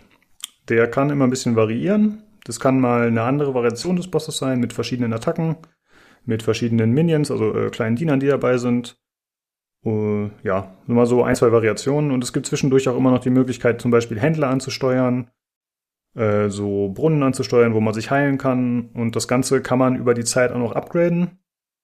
Es gibt im Prinzip so ein Upgrade-System, dass du, wenn du in der Hubwelt bist, also wenn du gestorben bist, dann kannst du da deine Währung investieren, die du bekommen hast. Es gibt im Grunde drei Währungen. Es gibt Gold, das zählt nur für den aktiven Run, wenn du stirbst, ist das weg. Es gibt Darkness, das dient dazu, hauptsächlich deine Fähigkeiten aufzuleveln. Ach nee, es gibt äh, Gems, damit kannst du hauptsächlich die Unterwelt renovieren, also da kannst du zum Beispiel äh, neue Upgrades freischalten, die dann permanent sind, oder zum Beispiel so eine Kammer freischalten, wo du Statistiken einsehen kannst und sowas. Also generell die Renovierung der Unterwelt, die tatsächlich auch ab und zu mal erwähnt wird. Hast du das mitgekriegt? Die Dass das äh, ab und zu mal angesprochen wird? Das, ja, das, also die, die, ähm, wie- soll ich sagen, also die reden ja immer übereinander schon. Also das ist, alles wird irgendwie einbezogen, aber ich weiß jetzt gerade nicht ganz genau, was du meinst. Hm, tatsächlich ähm, hatte ich so eine Szene, vielleicht war es vielleicht war es bei dir auch noch nicht, dass der Hades sich mit Zagreus unterhalten hat und da meinte so, ja, die Renovierung der Unterwelt könnte schon lange abgeschlossen sein, wenn du dich dabei reinsteigern würdest, wenn du dabei machen würdest und so. Das äh, fand ich ziemlich cool tatsächlich. Doch, ich glaube schon, so- ich habe sowas auch mitbekommen, aber ähm, das ist uns auch beim Zocken aufgefallen, ne, dass je nachdem, wer was gemacht hat, man auch unterschiedliche Sachen vor dem anderen äh, wahrgenommen hat. Ne? Das war nicht nur immer nach Spielzeit, sondern halt wirklich, ähm, mit wem du halt gequatscht hast oder wem du was gegeben hast oder mit welcher Sache du jetzt interagiert hast. Genau. Also es ist wirklich schon sehr geschickt verzahnt und ich mag auch, dass es einfach, dass es vor dem Hintergrund der Story machen die Gameplay-Elemente alle Sinn. Das wirkt nicht so, als wären die einfach nur dran geflanscht, sondern sie haben sich wirklich überlegt, okay, wie können wir das begründen in der Welt? Und ich finde, das macht äh, unglaublich viel her. Das kann sonst eigentlich, können wenige Spiele dieser Art, die ich kenne. Also zumindest in dem Ausmaß habe ich es noch nicht gespielt. Finde ich sehr cool. Ähm, ja, die, ähm, wie gesagt, dann hat man diese verschiedenen Währungen, mit denen man Upgrades holen kann. Äh, ich würde sagen, das Wichtigste ist tatsächlich, dass man in seinem Schlafgemach so einen Spiegel hat und in dem Spiegel kann man äh, die Währung Darkness ausgeben und damit kann man dann verschiedene Stats leveln. Äh, sei das, boah, was hat man da zum Beispiel? Fällt dir da gerade auf Anhieb was ein? Ähm, nam namentlich nicht, aber ähm, zum Beispiel, dass du, dass du ähm, mehr Extraleben hast. Ähm, Hm, genau. Nee, der Name fällt mir gerade nicht ein, aber es gibt halt, da kannst du Darkness reinpumpen, sagen wir mal 500, dann hast du ein Extraleben. Fürs nächste Extraleben 1000 reinpumpen und so weiter und so fort. Dann hast du maximal drei Extraleben. Genau, ja, gutes Beispiel, danke. Und äh, da hat man noch verschiedene andere Stats, die man freischalten kann. Man hat für jeden Stat nochmal eine Option, also man kann umschalten, was auch nochmal ein bisschen für Individualisierung sagt, wenn man sagt, okay, diese Extraleben sind mir egal. Ich nehme stattdessen den alternativen Stat dafür oder die alternativen Fähigkeiten. Und das sorgt weiterhin für mehr Individualisierung und das kann man dann theoretisch auch bei verschiedenen Runs anpassen, je nach Waffe, dass man da genug hat. Zudem hat man noch äh, so Keepsakes nennen die sich, glaube ich. Das sind quasi so kleine Talismanen, die man freischalten kann, indem man sich mit Charakteren gut stellt. Da gibt es sowas wie so ein äh, Karma-System, sag ich mal. Also man muss denen halt was dafür geben, dann bekommt man in der Regel was zurück. Und das sind dann bestimmte Items, äh, zum Beispiel, ist, die sind dreistufig, kann man die leveln und dann heißt es zum Beispiel, äh, wenn du dein nächstes Item findest, dann wird das auf jeden Fall von Gottheit XY sein. Und so kann man halt ein bisschen steuern, was dem eigenen Spielstil liegt und was da Sinn ergibt. Und das sorgt auch wieder für mehr Individualisierung und das ist wieder hervorragend. Ich denke, da, also das haben die auf jeden Fall auch absichtlich gemacht, damit den äh, Boons am Anfang, ähm, dass du quasi letztendlich so spielen könntest, dass du jedes, jeden Run mit einer anderen Gottheit anfangen könntest, wenn du den Boon dafür freigeschaltet hast. Mhm. Ja, also Genau. ich weiß nicht, ähm, das machst du halt, indem du der jeweiligen Gottheit dann zum Beispiel ein Geschenk gibst, ne, so, oder wie soll man es sonst sagen? Ähm, und dann Ja, richtig, kannst du, gibt's Ambrosia ist das, glaube ich, ne? Oder oder Nektar oder Nektar. Nektar ist das als äh, erst. Nektar gibst du halt der Gottheit, dann wird der Boon für die Gottheit freigeschaltet, dann kannst du im nächsten Run, wenn du möchtest, damit anfangen und hast eine höhere Prozentchance äh, auf ein gutes Upgrade von von von der Gottheit. Ne, das geht dann irgendwie von Common äh, bis Rare, Epic, Legendary, Heroic und so weiter und so fort. Genau. Je seltener die Sachen sind, desto besser natürlich. Und man kann auch noch upgraden in verschiedenen Stufen. Also es sind wirklich Systeme über Systeme, was man negativ sehen könnte, aber ich finde, es ist einfach hervorragend umgesetzt. Einen Kritikpunkt habe ich allerdings. Ich finde, dass man hat ja wie gesagt äh, zwei Hauptattacken, also die Standardattacken und den Special. Und bei mir ist es eigentlich so, ich habe die Waffe, ich weiß, was ich ungefähr damit anfangen will mit der gewählten Waffe und dann bekomme ich das erste Upgrade. Je nachdem, was das erste Upgrade ist, entscheide ich mich für eine der beiden Attacken, die ich quasi leveln will. Und bei mir war es dann eigentlich immer so, dass ich alles in die eine Attacke gepumpt habe, denn die verschiedenen Upgrades beziehen sich auch nur auf eine Attacke in der Regel. Das heißt, wenn ich äh, die ganze Zeit was für ein Special kriege, ja, dann spiele ich halt nur noch den Special von Anfang bis Ende. Und ich finde, das könnte ein bisschen besser sein. Ich weiß nicht, ob das jetzt mein Problem ist. Da würde mich mal interessieren, handhabst du das auch so oder eher anders? Letztendlich ist es schon bei mir so, Ähm, aber ich hinterfrage das ein bisschen, weil ich glaube, es ist wirklich eher vielleicht eigene Faulheit, was anderes mal auszuprobieren. Ne, ähm, ähm, weil es gibt ja durchaus Leute ähm, im Internet bei Reddit oder so, die ganz andere Builds haben und wie gesagt, heute habe ich es mit dem Schild dann auch geschafft, ähm, einfach weil ich es auch mal durchgezogen habe, weißt du? Dann habe ich am Ende Mhm. irgendwie, was war das? einen legendären Buff vom Zeus bekommen, wo der dann Blitze, ich weiß nicht, ob das noch mit, der hatte dann Blitze auf meiner Schildattacke und dann hat die einfach alles wegrasiert. Dann hat's halt hinterher doch geklappt. Ne? Und, Mhm, und okay. ich, ich glaube, wenn man sich dazu zwingt, es anders auszuprobieren, dann gibt einem das Game auch die Chancen, es anders zu machen. Letztendlich, wahrscheinlich macht man die ganze Zeit dasselbe eher. Ne? Man, man nimmt halt das, was funktioniert und, und, und dann, solange es Spaß macht, wird man das auch wahrscheinlich durchziehen, so, ne? Aber ich glaube, das Game gibt einem schon die Möglichkeit, äh, es anders zu machen, weil ich habe auch schon Leute gesehen, die hatten so Builds, wo die immer mit Dash Strike, das ist ja auch was, was ich, ich und ich glaube, du auch ganz selten nimmst, Dash Strike Crit Bild irgendwie habe ich gesehen, ja, womit die dann die ganze Zeit immer Dash Strike, äh, Crit, Dash Strike, AOE Attacke und so. Also es gibt da schon viele Späße, die man auch noch machen kann, vielleicht im zweiten Run, wie auch immer. Hm. Ja, da muss man sich vielleicht mal ein bisschen äh, andere Videos anscha anschauen, einfach mal um zu sehen, was machen andere Leute. Das stimmt. Nur bei mir war es halt so, dass ich gesagt habe, okay, ich möchte möglichst effizient spielen. Und meine Einschätzung ist dann immer, okay, dann pumpe ich alles, was ich habe, auf eine Fähigkeit, um die maximal stark zu machen. Und warum sollte ich dann die zweite Fähigkeit noch benutzen? Die zweite Attacke. Das war immer so mein Gedankengang, weil ich mir halt denke, okay, wenn die eine doch viel, viel stärker ist, warum soll ich beide nur halb so stark machen und dann mit beiden kämpfen? Das hat sich mir halt nicht erschlossen, weißt du? Ähm, es gibt, sag ich mal, einen Anreiz dafür. Ähm, du hast in dem Game jetzt zum Beispiel auch so Aufgaben. Und ich glaube, in den Aufgaben gibt's auch gewisse Sachen, die du machen musst, ja. Ähm, ähm, zum Beispiel eine gewisse Waffe benutzen, einen gewissen ähm, Aspekt äh, äh, durchziehen bis zum Ende, damit du diese Aufgaben äh, beziehungsweise diese Achievements erhältst. Das sind, das ist vor diesem Mirror, vor diesem äh, Mirror of the Night, ne, wo du ähm, die unterschiedlichen Sachen leveln kannst. Da hast du ja auch ähm, die Aufgaben, die müsstest du ja auch mal anschauen. Aber ey, ich habe da auch, es ist so viel, ich habe da auch überhaupt noch nicht alles mir angeschaut. Ja. Äh, ja, das weiß ich, dass es Aufgaben gibt, aber ich habe da jetzt keine große Motivation zu, denn ich habe das Gefühl, dass mir das nur mehr Währung gibt. Aber Währung bekomme ich während der, Z- also Ressourcen kriege ich ja mit der Zeit, wenn ich spiele. Also ich habe jetzt nicht das Gefühl, dass es mir zu schlecht geht oder dass ich zu wenig äh, Items bekomme oder, oder Sachen, um Sachen freizuschalten. So. Deswegen bin ich da tatsächlich nicht so hinterher. Aber da kommen wir tatsächlich auch zum ganz guten Punkt. Ich finde, das Spiel ist für einen Roguelike tatsächlich ein bisschen zu einfach. Ähm, denn eigentlich kennt man ja Roguelikes als sehr schwere Spiele, schwierige. Ähm, ich finde es hier in dem Sinne ganz, also ich fand es ganz angenehm tatsächlich, äh, nach, nach ein bisschen Eingewöhnungszeit. Am Anfang war es natürlich trotzdem ein bisschen happig, ne, weil man sich erst ein bisschen eingrooven musste und ein, zwei Sachen freigeschaltet hat. Aber wenn man das Spiel einmal durchgespielt hat, dann ist es eigentlich extrem einfach zu reproduzieren. Was ich bei anderen Spielen dieser Art nicht so sagen kann. Hm, findest du das auch, dass es vielleicht ein bisschen zu einfach ist, oder wie siehst du das? Hm, schwierig zu sagen. Auf jeden Fall ist es für mich auch einfacher geworden. Also ich schaffe jetzt auch die, wie gesagt, eine Runs bis zum Endbo- Endboss und weiter schaffe ich auch. Aber theoretisch könnte man sich auch schwerer machen. ne? Es gibt ja diesen Heatmeter, das kommt ja alles erst später. Ne? Ähm, ähm, theoretisch könntest du es ja extrem schwer machen dadurch. Genau. Wenn du den finalen Boss das erste Mal besiegt hast, dann gibt es diesen Heat-Modus, der sorgt dafür, dass du äh, manuell aus einer Liste von verschiedenen Optionen den Schwierigkeitsgrad anheben kannst, stufenweise. Also du kannst zum Beispiel sagen, okay, äh, bei jedem Zwischenboss, der kommt, ist zusätzlich noch ein Gegner mit äh, mehr Armor. Oder äh, es kommen einfach generell 20% mehr Gegner oder solche Sachen.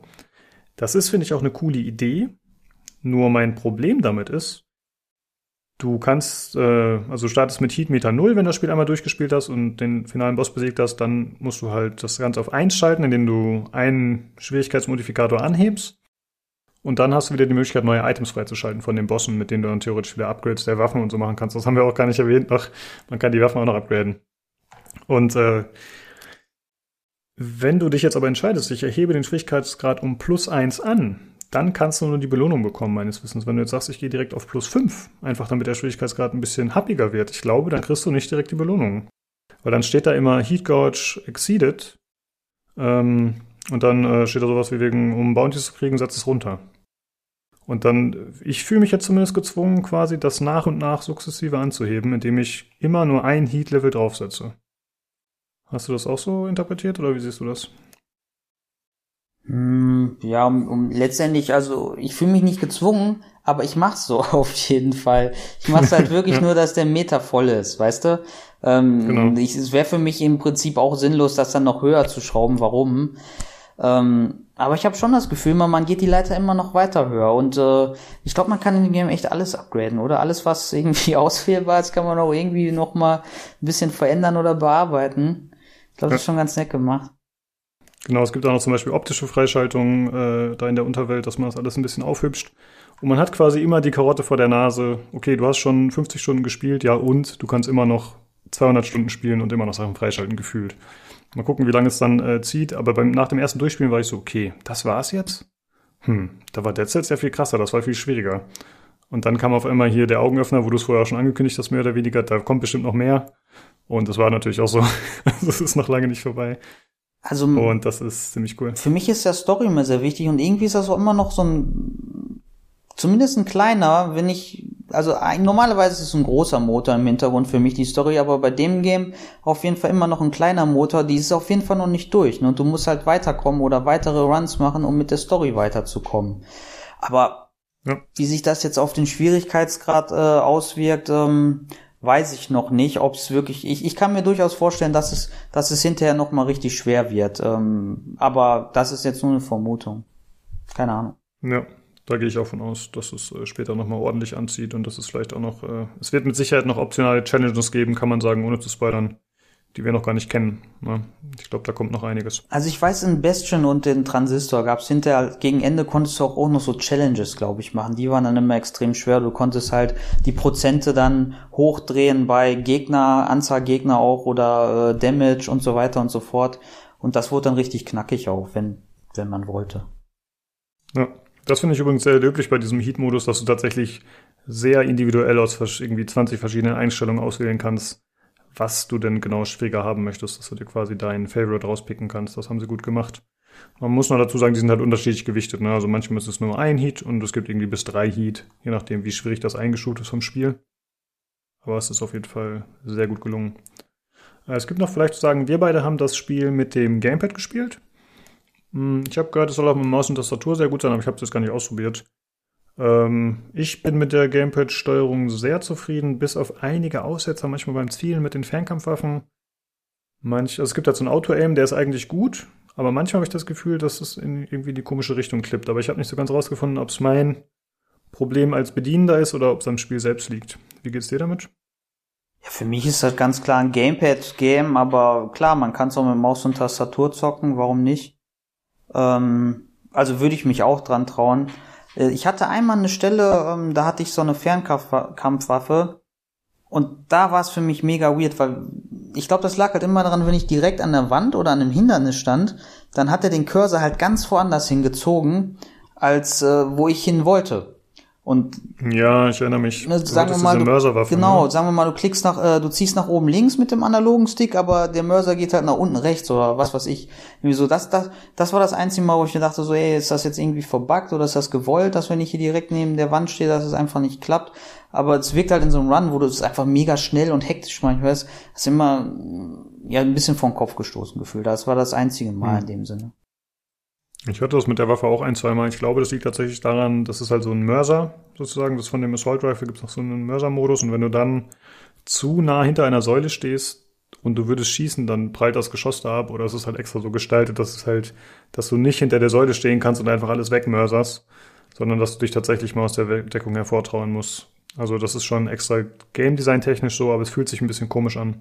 Da gebe ich dir recht. Ähm, ist ein bisschen weird. Du spielst aber nicht mit äh, Gamepad Standard Konfiguration, ne? Nee, ich habe es tatsächlich umgestellt, ja.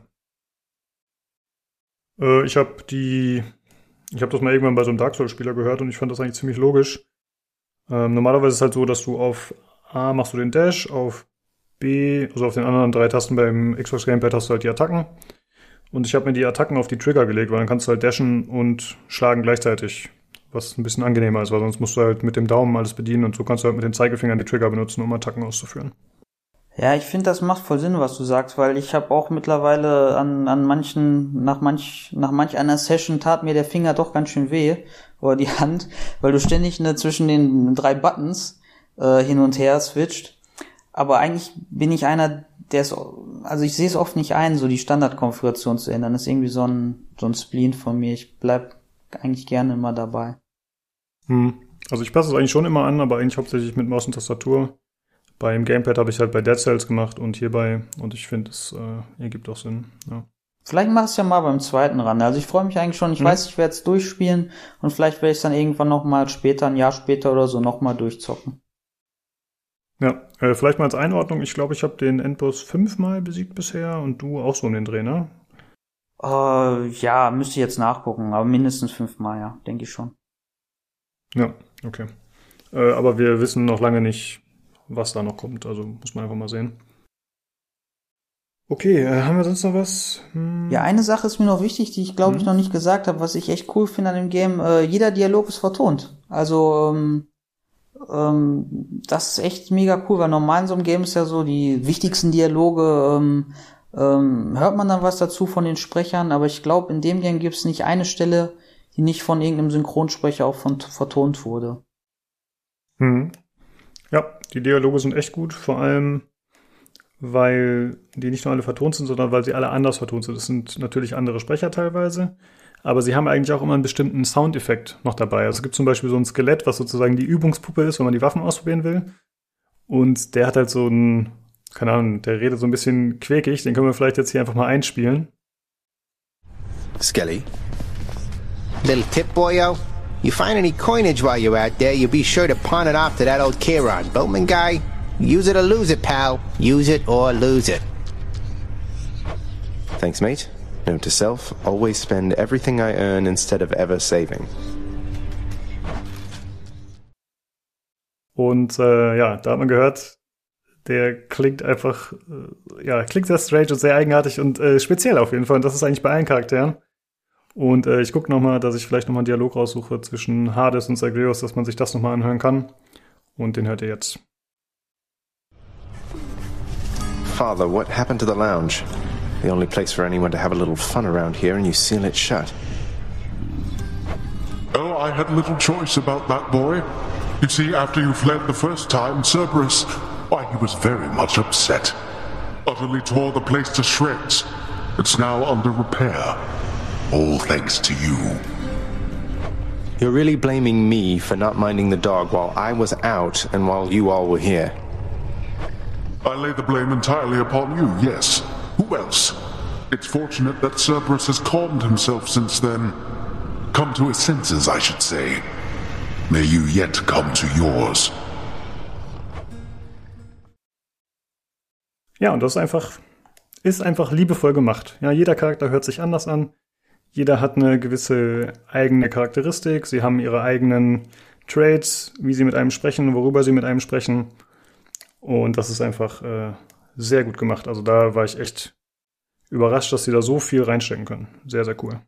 Ja, kann ich nur Genau, und sonst äh, ist die ganze Präsentation ist einfach gut. Also das Spiel ist äh, zwar düster von der Gewaltdarstellung, sag ich mal, aber das Spiel an sich ist ziemlich bunt. Es hat halt diesen Comic-Look. Der ist sehr stilsicher, der zieht sich äh, solide durch einfach. Hm, Der Soundtrack ist sehr, sehr cool, muss man sagen. Also es ist eher so ein bisschen rockig, würde ich mal sagen, oder? Stimmt das? Ist das Metal schon? Ich weiß nicht.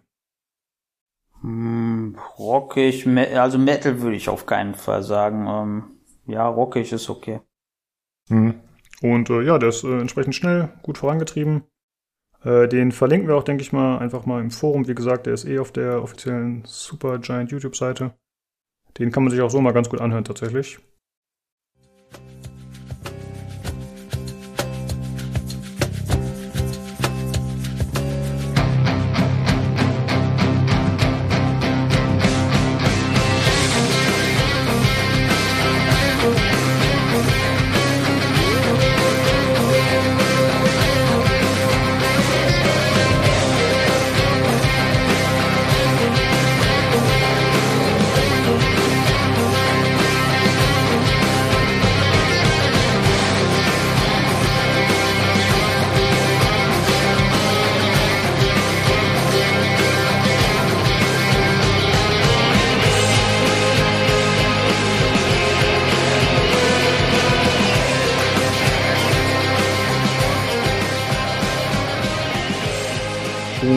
Das war's so zur Präsentation. Also wirklich top und wir haben eigentlich so gut wie keine Kritikpunkte am Spiel und das finde ich schon krass.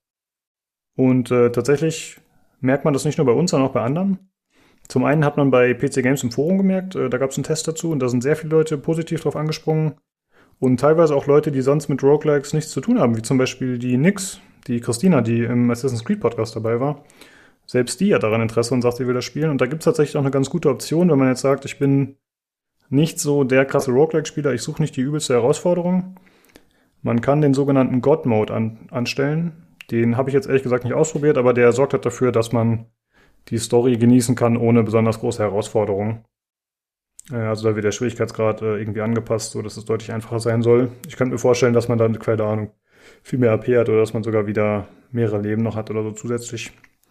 Auf jeden Fall finde ich das cool, dass sie da sich gedacht haben, okay, die Story ist nett bei uns, wenn man die genießen will, dann hat man da auch einen Weg. Sehr gut gemacht.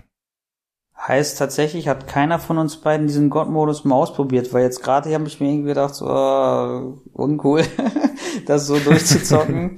Aber ich, wir haben es doch noch nicht ausprobiert, oder? Oder hast du den mal ausprobiert? Nee, mh, Okay. ich habe es tatsächlich auch nicht ausprobiert. Hätte ich noch mal kurz machen können. Einfach um genau zu verstehen, was das ist. Äh, aber gut, ist ja nicht unbedingt notwendig. Aber es ist zumindest der Hinweis, dass da die Möglichkeit besteht. Und äh, auch wenn man äh, sonst nicht solche schwierigen Spiele spielt, hat man da einen ganz guten Weg. Und äh, ja, alle Leute, wie gesagt, nehmen es sehr positiv auf. Und das Spiel hat schon einen kleinen Hype, obwohl es ja, wie gesagt, schon vor anderthalb Jahren eigentlich erschienen ist im Early Access. Aber jetzt halt eben erst seit kurzem auf Steam in der finalen Version. Und es haben schon eine Million Einheiten wurden schon abgesetzt, allerdings wohlgemerkt seit dem Start damals bei Epic, also schon ein bisschen her, aber trotzdem eine beachtliche Zahl. Und wir haben vorher eingangs darüber gesprochen, dass Supergiant Games eigentlich dafür stehen, dass sie ihre Spiele veröffentlichen und dass sie dann damit fertig sind, mehr oder weniger. Klar, da wird vielleicht noch ein bisschen gepolished oder irgendwas verändert, aber es kam kein zweiter Teil, es kamen keine DLCs meines Wissens. Und tatsächlich ist das jetzt das erste Mal das Spiel, wo ich sage, ey, ich wünsche mir, dass sie da mehr Inhalt zubringen. Mehr Level zum Beispiel. Die Level sind zwar handgebaut und wunderschön, aber da könnte zum Beispiel mehr kommen. Und äh, generell mehr Waffen, mehr Skills, mehr Götter, bla bla bla. Also da, da kann ich mir so einfach Upgrades vorstellen, weißt du? Das kann man doch so gut implementieren. Und es gibt so viele Gottheiten, die theoretisch noch abgegrast werden können, so viele mythologische Gegner, die noch vorkommen können. Also da ist ja, da hat man ja schon quasi das Füllhorn an Optionen hat man ja vor sich mit der griechischen Mythologie. Und da wünsche ich mir wirklich, dass sie da zumindest noch ein kleines Team abstellen, während sie vielleicht ihr nächstes Spiel entwickeln, dass das Spiel weiterpflegt. Äh, gerne gegen Geld, das muss nicht sein wie bei Dead Cells, wo irgendwie fast alles gratis ist, sondern gerne gegen einen angemessenen Betrag. Aber ja, ich wünsche mir mehr Inhalt auf jeden Fall jetzt schon. Ähm, da fällt mir tatsächlich äh, ähm, ein Kommentar ein von, glaube ich, einem Entwickler, auf jeden Fall von jemand von Supergiant Games. Die meinten irgendwie, ha, das ist so ein Game, das ist so, ähm, das hätten wir unendlich lange machen können, unendlich immer mehr Dialoge, neue Charaktere. Ähm, ach genau, das war in Bezug auf den Hund, ähm, weil sie zu den anderen zwei Köpfen nichts mehr gemacht haben, irgendwie mit der Interaktion. Weil Mhm. man irgendwie, sie mussten irgendwann aufhören und ja, aufgrund der Erfahrung mit den anderen beiden Games ähm, kann ich mir gut vorstellen, dass es da nichts mehr zugeben wird, um ehrlich zu sein. Hm. Ja. Ja, warten wir mal ab. Aber erstmal haben wir noch genug zu spielen und äh, wir legen euch das Spiel auf jeden Fall wärmstens ans Herz. Es ist den Preis absolut wert, jetzt schon. Und ähm, falls ihr jetzt sagt, oh, okay, ich bin mir nicht sicher, dann haben wir noch einen Schmankerl für euch. Und zwar verlosen wir das Spiel einmal. Bei uns auf dem Discord im Verlosungschannel könnt ihr da am Gewinnspiel teilnehmen, wenn ihr den Anweisungen des Giveaway-Bots folgt. Es, der, die Verlosung läuft noch bis zum 9.10. Ja, das war's zu Hades. Und ansonsten, Olli, hast du noch eine Frage? Bist du noch da? Ich bin noch da, ja. Aber ich dachte, ihr, ihr beiden macht das schon so gut. Ihr seid so eingespielt, da schweige ich ganz schlimm im Hintergrund. Ey, wir waren mega im Flow. Das ist cool, weil es, es gibt lange nicht mehr so ein Spiel, was ich so gegrindet habe und so gesuchtet habe direkt. Und Nils geht's genauso. Und ich habe ja schon gesagt, so, ja, ist geil. Äh, ich habe ja gesagt, es ist oft so beim Podcast, ja, man spielt das Spiel ein paar Stunden und dann ist man dann. Aber hier ist es so, okay, krass, äh, irgendwie in anderthalb Wochen 25 respektive 50 Stunden gespielt fast. Und äh, das sollte schon ein Zeugnis sein, wie gut das Game ist. Ja, wie gesagt, wenn ihr an der Verlosung teilnehmen wollt, joint den Discord. Wenn ihr generell Fragen, Anregungen, Kritik habt, könnt ihr da auch gerne joinen. Könnt ihr mit uns quatschen, könnt ihr mit den Jungs Among Us zocken. Das zocken aktuell hier Nils, Julia, Nino und noch viele andere. Die freuen sich auf jeden Fall, wenn sie da Mitspieler bekommen. Ansonsten könnt ihr uns äh, kontaktieren per E-Mail unter pcgcpodcast.gmail.com, über Twitter unter dem Handle podcastpcgc und den Discord-Server findet ihr immer in der Folgenbeschreibung, überall, wo ihr Podcasts findet. In diesem Sinne, Nils, vielen Dank, dass du da warst und dir die Zeit genommen hast. Sehr cool. Ja, war intensiv. ja, das war's. ja, dann äh, würde ich sagen, bis äh, nächste Woche. Macht's gut. Ciao. Tschüss.